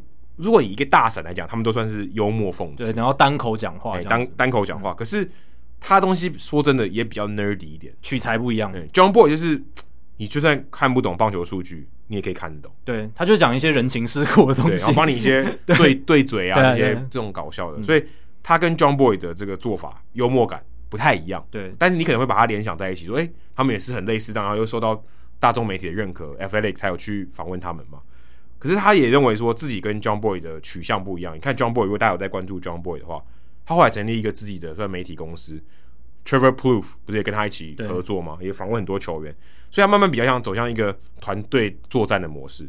可是 Bailey 呢，他是他自己自称是 Independent，就是他是独立的，他自己做他自己的，所以他也没有想要呃做这个成立的公司。所以我觉得他的这个历程嗯蛮有趣的。诶、欸，他妈妈很支持他，我说他就在访谈说，他原本是一个 quirky hobby，就是。有点古怪的兴趣，兴趣就是人们的兴趣啊，业余爱好，结果变成一个哎、欸，还蛮有趣的东西，变成一个他的事业。他在旁边帮他算加油鼓掌，因为他爸妈妈自己也是球迷嘛。而且他每次看完他的影片，就说：“你什么时候要做 Great Maddox 的？”嗯，因为他妈妈是 Maddox 的球迷，刚才讲他勇士球迷嘛，所以他每次都在那边催他说：“哎、欸，你做完这个蛮好笑的啊，那你什么时候要做 Maddox 的？Maddox 那么东西，那么多东西可以做，对不对？对啊，Maddox 应该很多记录。然后他自己也提到说。他其实蛮想要成为像 Fangraphs 的这些写手，或是传统一般我们说，哎、欸，这这样讲有点怪怪的。一般你看到网络上那些写手，或者是他今天是报社，可是他又不想要成为 B writer，他不想要这去跟球队啊，或者是 travel 啊什么，他不想要这样，所以他比较想要做 BP 啊，或是 Fangraphs 这些写手。可是他在这个过程中，他反而找到自己的一套一片天，一套叙事的方式，因为他用影片、嗯、单口，其实反而更适合他，对吧、啊？因为 B writer 他大部分都是在写消息，要访问，你基本上没有什么时间去写一个大的专题，或者是写一些比较你自己有感兴趣的故事。你就是要跟着球队，你就是那支球队发生什么事，你就要跟。我看他 Bailey 这样子的性格，他真的是比较适合，不管是做 Fangraphs 那种写手，还是他现在这种自媒体，然后想做什么影片就做什么影片的方式，就是比较适合他的。可我不懂诶、欸，他干嘛不来做 Podcast 就好？他就不用花两周的时间在那边剪影片。他不是有讲吗？就是这些人不会看这个那个 Fangraphs 文章，但是他们比较喜欢看 YouTube 吧？哦，所以他有 Channel 的这个差异。对，他可能觉得说，比起 Podcast，YouTube 更，因为他大众更能接受了。因为他如果爱讲，他可以天天讲。Podcast 的这个制作成本比他低，比他影片低很多。他可能也觉得自己有这种制图的能力嘛，然后会搭配一些图表做呈现，还有可能获利的也有差别。对，也有差别。因为 Podcast 获利模式相较起 YouTube 还是有点差别。而且你不是说他很骄傲说他。你就算把他的影片 mute，呃，开静音又不开字幕，你还是看得懂，所以代表说他对于自己视觉化的呈现是很有信心。没错，那他也会怀疑说，哎、欸，他做这个 Foolish Baseball，他算是棒球业界的人吗？这很尴尬，这是也也是很多人的一些。其实我们自己也会有这个疑问。啊、我我在我在讲这句话的时候，其实我自己也是有一个疑问。我们好像就是。在那个模糊地带哈，就是那个灰色地带，沿海地带，放逐我们的棒球爱嘛。哎、欸，很好，接着接着接着接的不错哦，接得不错。对我我其实我也很好奇这件事，就是他到底你说真的要到 Fangraphs，真的 Fangraphs 人家会说你是不是棒球圈的？对啊，有时候也会被质疑说，哎、欸，你还是某一个 nerdy 的圈子。你可以确定 B writer 是啊，B writer 一定是，B wife 可能也是，没有了，开玩笑。我觉得有个定义就是说，你会不会经常出现在球场？哦，这这这是一个有一些人会判断的依据啦。哦，对，你有没有在球场？不会啊，你说像 Tom House，他也不会出现在球场，可是他是棒球圈的人，他是教练哦。对，他是他打棒球人，本来就是棒球圈的人啊。那 Kyle Boddy 算什么？Kyle Boddy 他现在已经在棒球界了。之前他之前就是被人家认为是 outsider 啊，对不对？所以他不算，他不算啊。那 Foolish Baseball 算吗？对啊，就很尴尬。那 Hito 大联盟不知道算不算？但我只是讲一个标准啊，就是这只是一个，就是说你有没有在球场做采访这件事情，但不代表说这就是唯一的标准。但是我们有去球场播报，所以我们应该算。对啊，但是 Hito 大联盟算不算？就我不知道，听众搞不好没有。对啊，你可以大家自己心中有一把尺嘛，对，自己可以去界定。他自己也在思考这件事情，所以我觉得也蛮有趣的。嗯，身为一个自媒体，你算不算在棒球界工作呢？如果算的话，他又不需要去 Fangraphs 或 BP 了，对不对？他也不用成为 B writer，他自己独树一格也够了。讲个最简单的台南 Josh 啊，嗯，对吧？他其实某种程度上也有些认为他已经是棒球圈的人了。对，所以这个蛮有趣的，大家可以想一想，你认为 Hito 大联盟算不算棒球圈呢？对。好，接下来数据单元，我、哦、今天怎么又是大谷？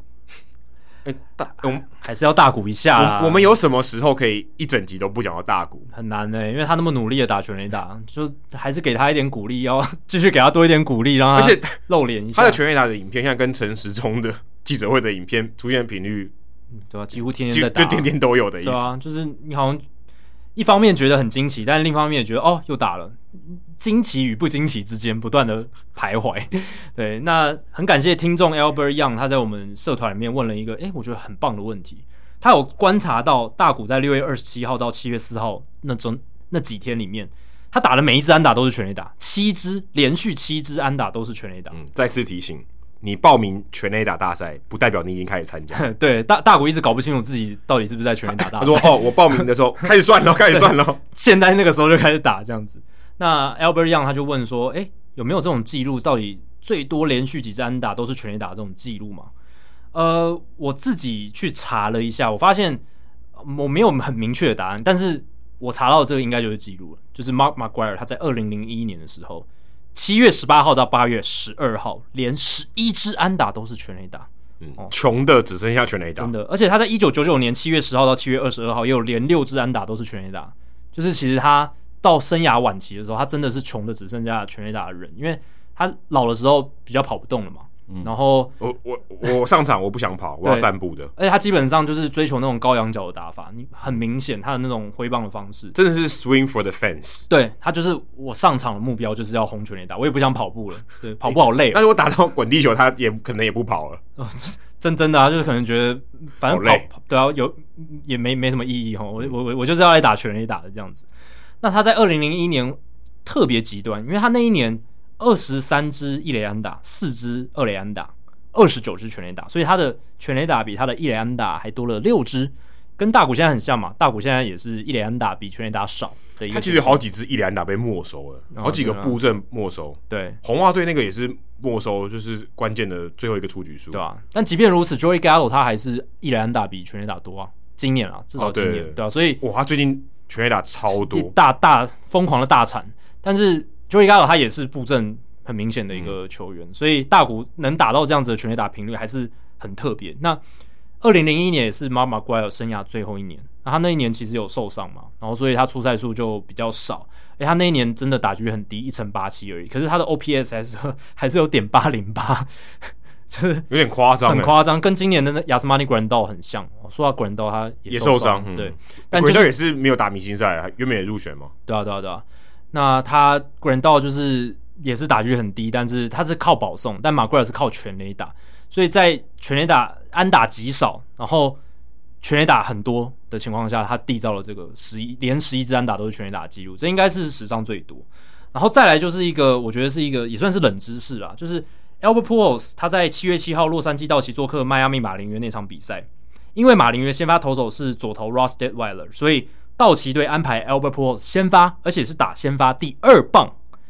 你知道吗？这个是 Albert Pujols 他生涯两千八百六十二场先发出赛当中第一次先发打第二棒。哦，我看到这个真的是下风。即便他曾经在 Joe Madden 底下，，Joe Madden 也没让他打过第二棒。对啊，而且其实他年轻的时候速度也不差。你会想说，诶，这种选手也许可以打第二棒嘛？年轻的选手，对啊，现在现如果他年轻的时候先放到现在，他应该很有可能打第二棒。对，如果他年轻的时候放到现在，一定是会打第二棒的料子。但那个年代红雀队嘛，那个年代对于棒次的安排，不会把最强的打者摆在第二棒。而且那个时候是 Tony La Russa 在排打线啊，他是比较在打线安排上，我觉得算是比较老派一点的教练了。嗯、所以 Albert Pujols 一直都没有打过第二棒，直到今年的先发，或者说先发第二棒，直到今年的七月七号。那 Pujols 在今天诶单场六支三呢 OPS 上升到点七三二，但是其实是因为诶他。有一轰是对那个 Josh Reddick，就是响尾蛇被打烂，然后派野手上来投球。哎、欸，说真的，要那个他好像是二十，好像二十一比一吧，那个时候，哦、反正对，反正就是超过二十分了。对，那你还打投手上来，这个野手上来丢，你还轰那么大力，这算触犯潜规则吗？我觉得以现在的标准没有了啦，对啊，这个这个真的没有了，而且他是 Albert Pujols。哦他想怎么打就怎么打，敬老尊贤，真的。呃，然后他今今天的另一支全垒打是打左投，也是打左投，Alex Young。嗯，所以其实你如果去看他的这个分项数据，你还是会发现说，对他现在的这个在道奇的打击成绩还是不错。可是他依然还是要强调，他依然还是那一个 Pujols，Luck Pujols，就是老老年的 Pujols，就是今年道奇队真的是基本上就是。他面对左投的时候，才比较容易把他排上场，所以几乎是避免掉他对右投的情况。他在道奇队之后，他对右投的 OPS 是今天以前啦，是点四零一，所以还是很糟糕。但是他确实，Albert Pujols 现在的状态是，他还是能够对左投产生一些破坏力。对，只是这个还能延续多久呢？或者是道奇队还能够把这个守卫限制非常多的这样子又跑不动的一个球员？摆在 roster 上面多久，这就是看造化了。对，你怎么知道他在休息室跟大家讲什么？对不对？对啊，哇，超有价值。嗯，对啊，是是有报道这样讲，但我是觉得影响不会那么大。哦，是是是是。想要分享一个很有趣的，就是我这个礼拜那个 EW Effectively Wild 他们有访问 Mickey Janice，就是那个蝴蝶球投手。现在他不在大联盟，他可以受访。对，他现在在三 A 这样子。那他们就有聊了一些蝴蝶球投手的特色嘛？那有一些大家都基本都知道的，因为球速慢哦，呃，蝴蝶球转速超慢，球会乱飘，球很难控制，捕捕手不好接，然后蝴蝶球投手很耐操耐投，年纪很大也没关系，可以投到很老哦，四十七岁其实四十八岁蝴蝶球投手都有。然后呢，他们有讲到一个很特别的，就是不死三振让打者上垒的情况非常非常多。嗯，这也蛮合理的啊，因为爆头多嘛。呃，或是捕手就不易，对，接不到球的情况多嘛，嗯、所以他们就有这个数据，就是截至今年季前，就是今年赛季开始之前，史上最多让打者以不死三振上垒的这种生涯次数排行榜，前面几名全部都是蝴蝶球投手，第一名是 Phil Niekro 七十三次，第二名 Tim Wakefield 五十二次 Hoy Wilhelm 四十三次，Charlie Huff 三十八次，Wilbur Wood 三十二次，然后 Phil Niekro 他弟弟 Joe Niekro 也是一个蝴蝶球投手，三十次；Tom Candiotti 二十四次，还有 Dutch Leonard 这个也是会投蝴蝶球投手，二十四次。这些全部都是蝴蝶球投手，然后都是排行榜就是前几名就是这样。所以真的不死三振打者上来的情况下，蝴蝶球投手真的非常容易发生这种情形。但史上最令人扼腕的不死三振应该是 John Means 的。哦，对对对。那如果说到说不是蝴蝶球投手，但是生涯累积最多。不死三振让打者上垒的次数是十八次哦，所以跟刚才讲的都还是有点一段差距。十八次比我想象中少，欸，少对不对？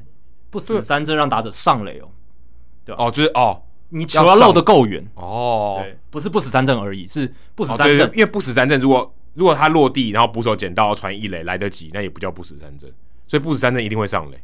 呃，应该说那个还是算不死三振的一种，只是他最后还是他他就死掉了。对啊，不死三振如果死掉，他就不叫不死三振吧？他就是就是就是三振，是三振啊，还是三振？但是他还是会被标签 drop third strike 啊。可是这样他算，他如果死了就还算不死三振，那怪怪的吧？就是 drop third strike，但是不死三阵是没有，是中文上听起来好像怪怪，但他还是不死三阵的一种嘛，对不对？你说他如果漏掉了，然后传一垒他死了，对啊对啊对啊，就他有传就算是这个意思吗？就是他只要漏掉，他只要第三个好球漏掉，他就是一种不死三阵。对吧？就是 drop third strike，所以他被，所以这个是要上一垒。对，这个是要上一垒，就是打者最后有上垒的情况。对，我想说不死三阵上一垒不是等同义词吗？哦，应该 drop third strike 定义就是只要是有漏掉就算，跑者开始跑，然后你要传一垒这样，你要传一垒，对。那这个情况是有死掉的，那当然没死掉的情况加进去的话，一定是很多很多。可是因为蝴蝶球投手他。不死三振之后，通常球都漏得很远，所以如果是蝴蝶球投手，因为他球漏得比较远，所以他很多不死三振都是会让打者上垒。对对，因为他球漏得远，不好处理。对，不好处理。那一般投手的话，打者死掉的，就是出局的是比较多的。嗯、然后再来是讲到表现烂的话，Jake Arrieta 在上个礼拜被炸烂了，一点二局就掉七分退场，才投了五十五球哦，就投不满两局。小那那场比赛，小熊队十比十五输给费城人，嗯，虽然报恩呐、啊，对啊。就因为他在费城人什么都没有投出来。对，Jake Arrieta 他七月六号那场对上老东家费城人就被打得很惨，嗯、而且他才投十球就被 Andrew McCutchen 敲满贯炮，这个就让美国乡民开始发问，他们就说：“哎，史上最少用球数就被轰满贯炮的记录有没有啊？”可是你这个你这个定义是说？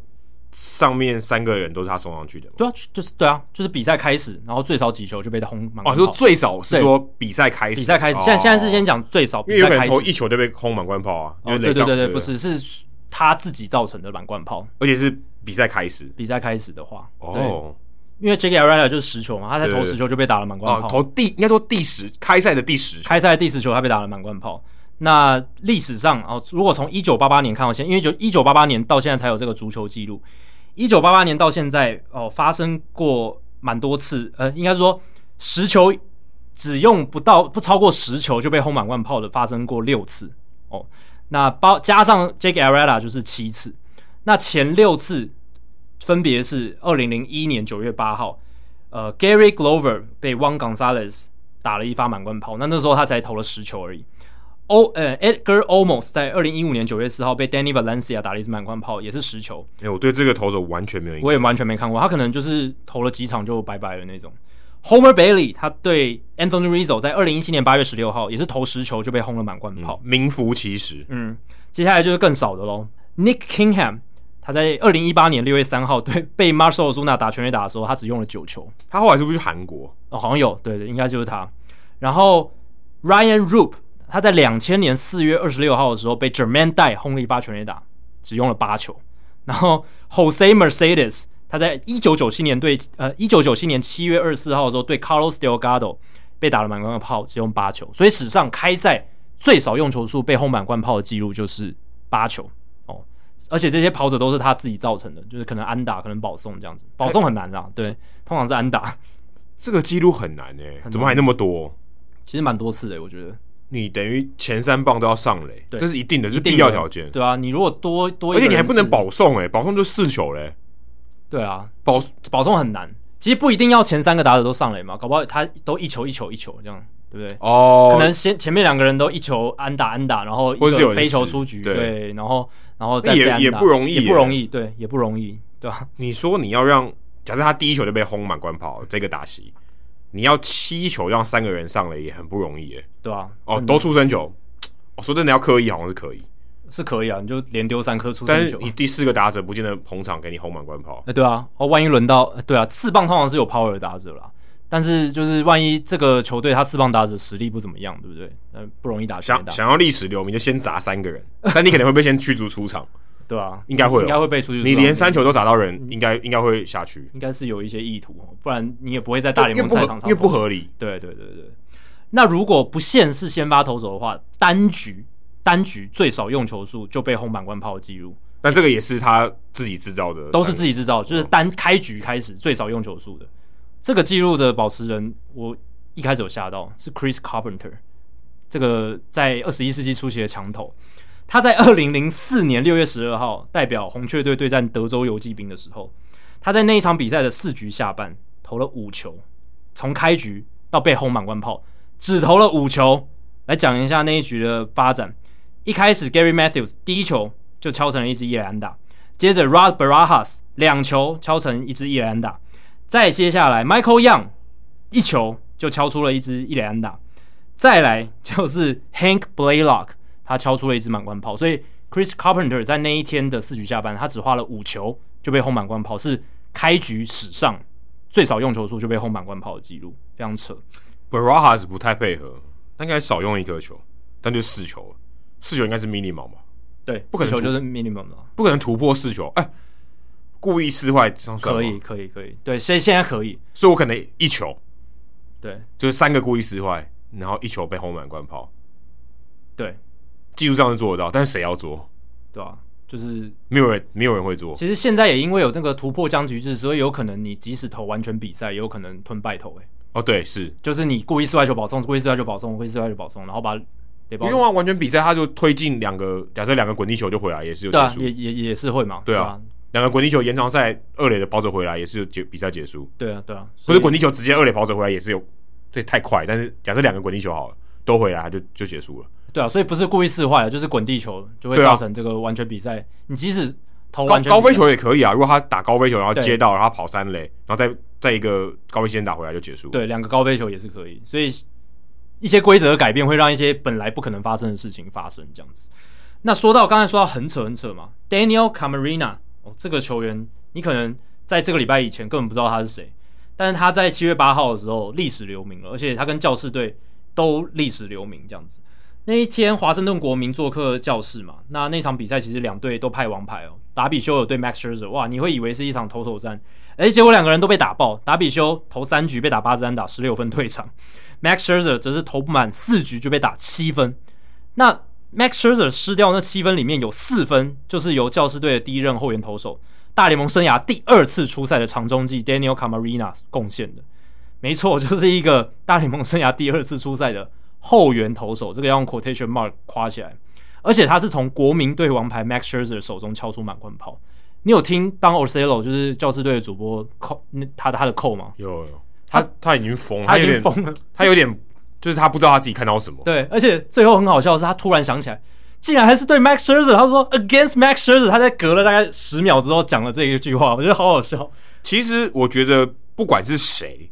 这个剧情你填空，嗯、但 Max Scherzer 保留，你都觉得这个逻辑上不会发生。嗯、第一个，你长中继的投手上来对 Max Scherzer，这个已经很难了。嗯，对啊，因为代表说你第一个先发投手已经被打烂，已经炸了，而且你要吃很多局数才会让总教练让你继续留在场上打击。对，这个已经很难了。然后他还垒上刚好有三个人，然后又轰一发满贯炮。对，这个就是各种不可能。而且 Max Scherzer 十四年大联盟生涯首首次被投手击出全垒打。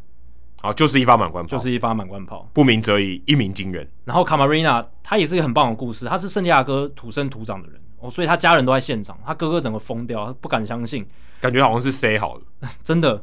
那卡马瑞娜他成为大联盟史上仅仅第二位生涯首安就是满贯炮的投手，前一位是一八九八年四月二十一号。B.O. Dagobi，所以就是一个已经不是现代棒球了。嗯，我可以说他应该就是史上第一个。对，你可以说他史上第一个。然后 Camarena 也是自一九八五年的 Don Robinson 之后，首位敲出满贯炮的后援投手哦，所以不限生涯首安啦，就是任何安打。但是以投后援投手角度来讲，他是自从一九八五年以来第一位敲出满贯炮的后援投手，而且他也成为教士队史第二位敲出满贯炮的投手。第一位是一九七零年，也就是。哇，已经五十几年前的 Mike Corkins 哦，很久以前。那 Camarena 是教师队首位生涯首安及满贯炮的球员哦，甚至不限是投手。而且大联盟上次有球员的生涯首安就是满贯炮，得追溯到二零一一年，十年前的 Brandon Crawford。所以 Daniel Nava 比他还前面啊？对，应该是 Daniel Nava 的剧本应该史上没有人比他更好。他也是首安就是满贯炮，没有，他是手球。哦，对，手球手安，对，满贯炮。那个更厉害，对，就等于更你你只看一球，你能最好的结局就是满贯炮，对，啊、呃，再见满贯炮可能更好一点，对，但这太难了，真的。当然，我前面讲的这些记录，其实大家都其实新闻基本上都有写啊，如果写的仔细一点的话，都都会写到。我注意到的点是，卡梅瑞纳他打的那个全垒打球进垒点超级低，嗯，而且仰角超平，对他那个进垒点比那个他那个好球带框线下面真的低非常多，几乎都是没有选球。呃，对他就是他，他就是那球他想要挥棒，然后球来就打那种感觉，老子要挥。对，而且我就去查说，好，本季的全垒打球里面进垒点最低的是哪几球？我就看，我觉得这这一球我有预感，他应该会在排行榜前面出现。诶，结果真的，他是今年大联盟所有全垒打球里面进垒点第七低的，一点一九英尺，离地只有三十六点三公分哦，所以非常低，比我想象中低耶。对，画面上感觉没有那么低。我自己看的时候就是觉得已经蛮低了，三十多公分很低诶、欸，啊、可是画面上感觉没有那么低啊，就感觉我我如果要猜一个数字，我可能猜五六十，嗯，但是其实只有三十六点三公分。那今年进垒点最低的全垒打是谁打出来的？Jose Altuve，其实真的是要比较矮的球员才有可能缔造这种记录啦。那他的那一球全垒打球是零点八五英尺哦，所以真的是非常非常矮的一球，在二在六月十号打出来对红袜队的时候。那卡梅瑞亚这一球真的是进了一点非常非常低，而且教士队这场比赛从原本落后八分，零比八落后，到最后逆转赢球，他们因此追平了队史逆转胜当中落后分差最大的纪录哦。所以现在教士在队史上所有曾一度落后八分的比赛里面，战绩是三胜四百七十八败，胜率百分之零点六，哇，真的很厉害。千分之六，对，千分之六，所以能赢得这场比赛真的是非常非常夸张。最近感觉这种大爆落后，然后追上来还赢得很还蛮多。我们上礼拜就讲了蛮蛮多场跟小球啊，还有杨基那一场嘛，对啊，杨基天使那一场，好奇怪，这个因为这个很不寻常，坦白说这个很不寻常，这真的很不容易发生。刚刚我们讲到 momentum shift，这个可能 shift 的太多，对，就是常理上来讲，你会觉得不太可能发生。嗯、基本上你只要落后八分。你投降投降比较快，因为教士在这场比赛之前是两胜四百七十八败嘛，嗯，这个胜率就是比零点六百分之零点六更低，就呃，但是还是比奇迹好一点。对，没有到奇迹这么不可能，但是还是你会觉得啊，其实基本上就是差不多输，差不多了，可以回家了。对，所以这场比赛真的是太戏剧性了。那最后，嗯，Jacob deGrom 还是一周要来一次了。虽然他没有打明星赛，对，然后他这场这几场比赛都有失分哦，他的防御率从零点六九暴增到了一点零八，哇，真的是暴增，已经快要接近 Bob Gibson 的单季纪录了嘛，一点一二。对，我觉得他会，他这样子下去会失手，会失手了，因为太难了。他如果要维持零点几，真的太困难。他从这个六月二十六号开始，每一场比赛都至少失两分嘛。哎、其实官网现在有一个那个有一个区块，就是他跟 Bob Gibson 看他怎么说，对对对，一个 meter 一一个区块，然后不动的，专门专属他的 meter，就是他专属看他的基准刀能不呃，但是我比较啦，他跟 Gibson 的这个差距在哪？能不能维持住？嗯、因为他其实这几场都投的很好，六局掉两分，五 K 一保送，OK 啊。七局掉三分，十四 K 没有保送，哇！这一般投手来讲，可能是单季最好的一场比赛了。没有，生涯最好吧？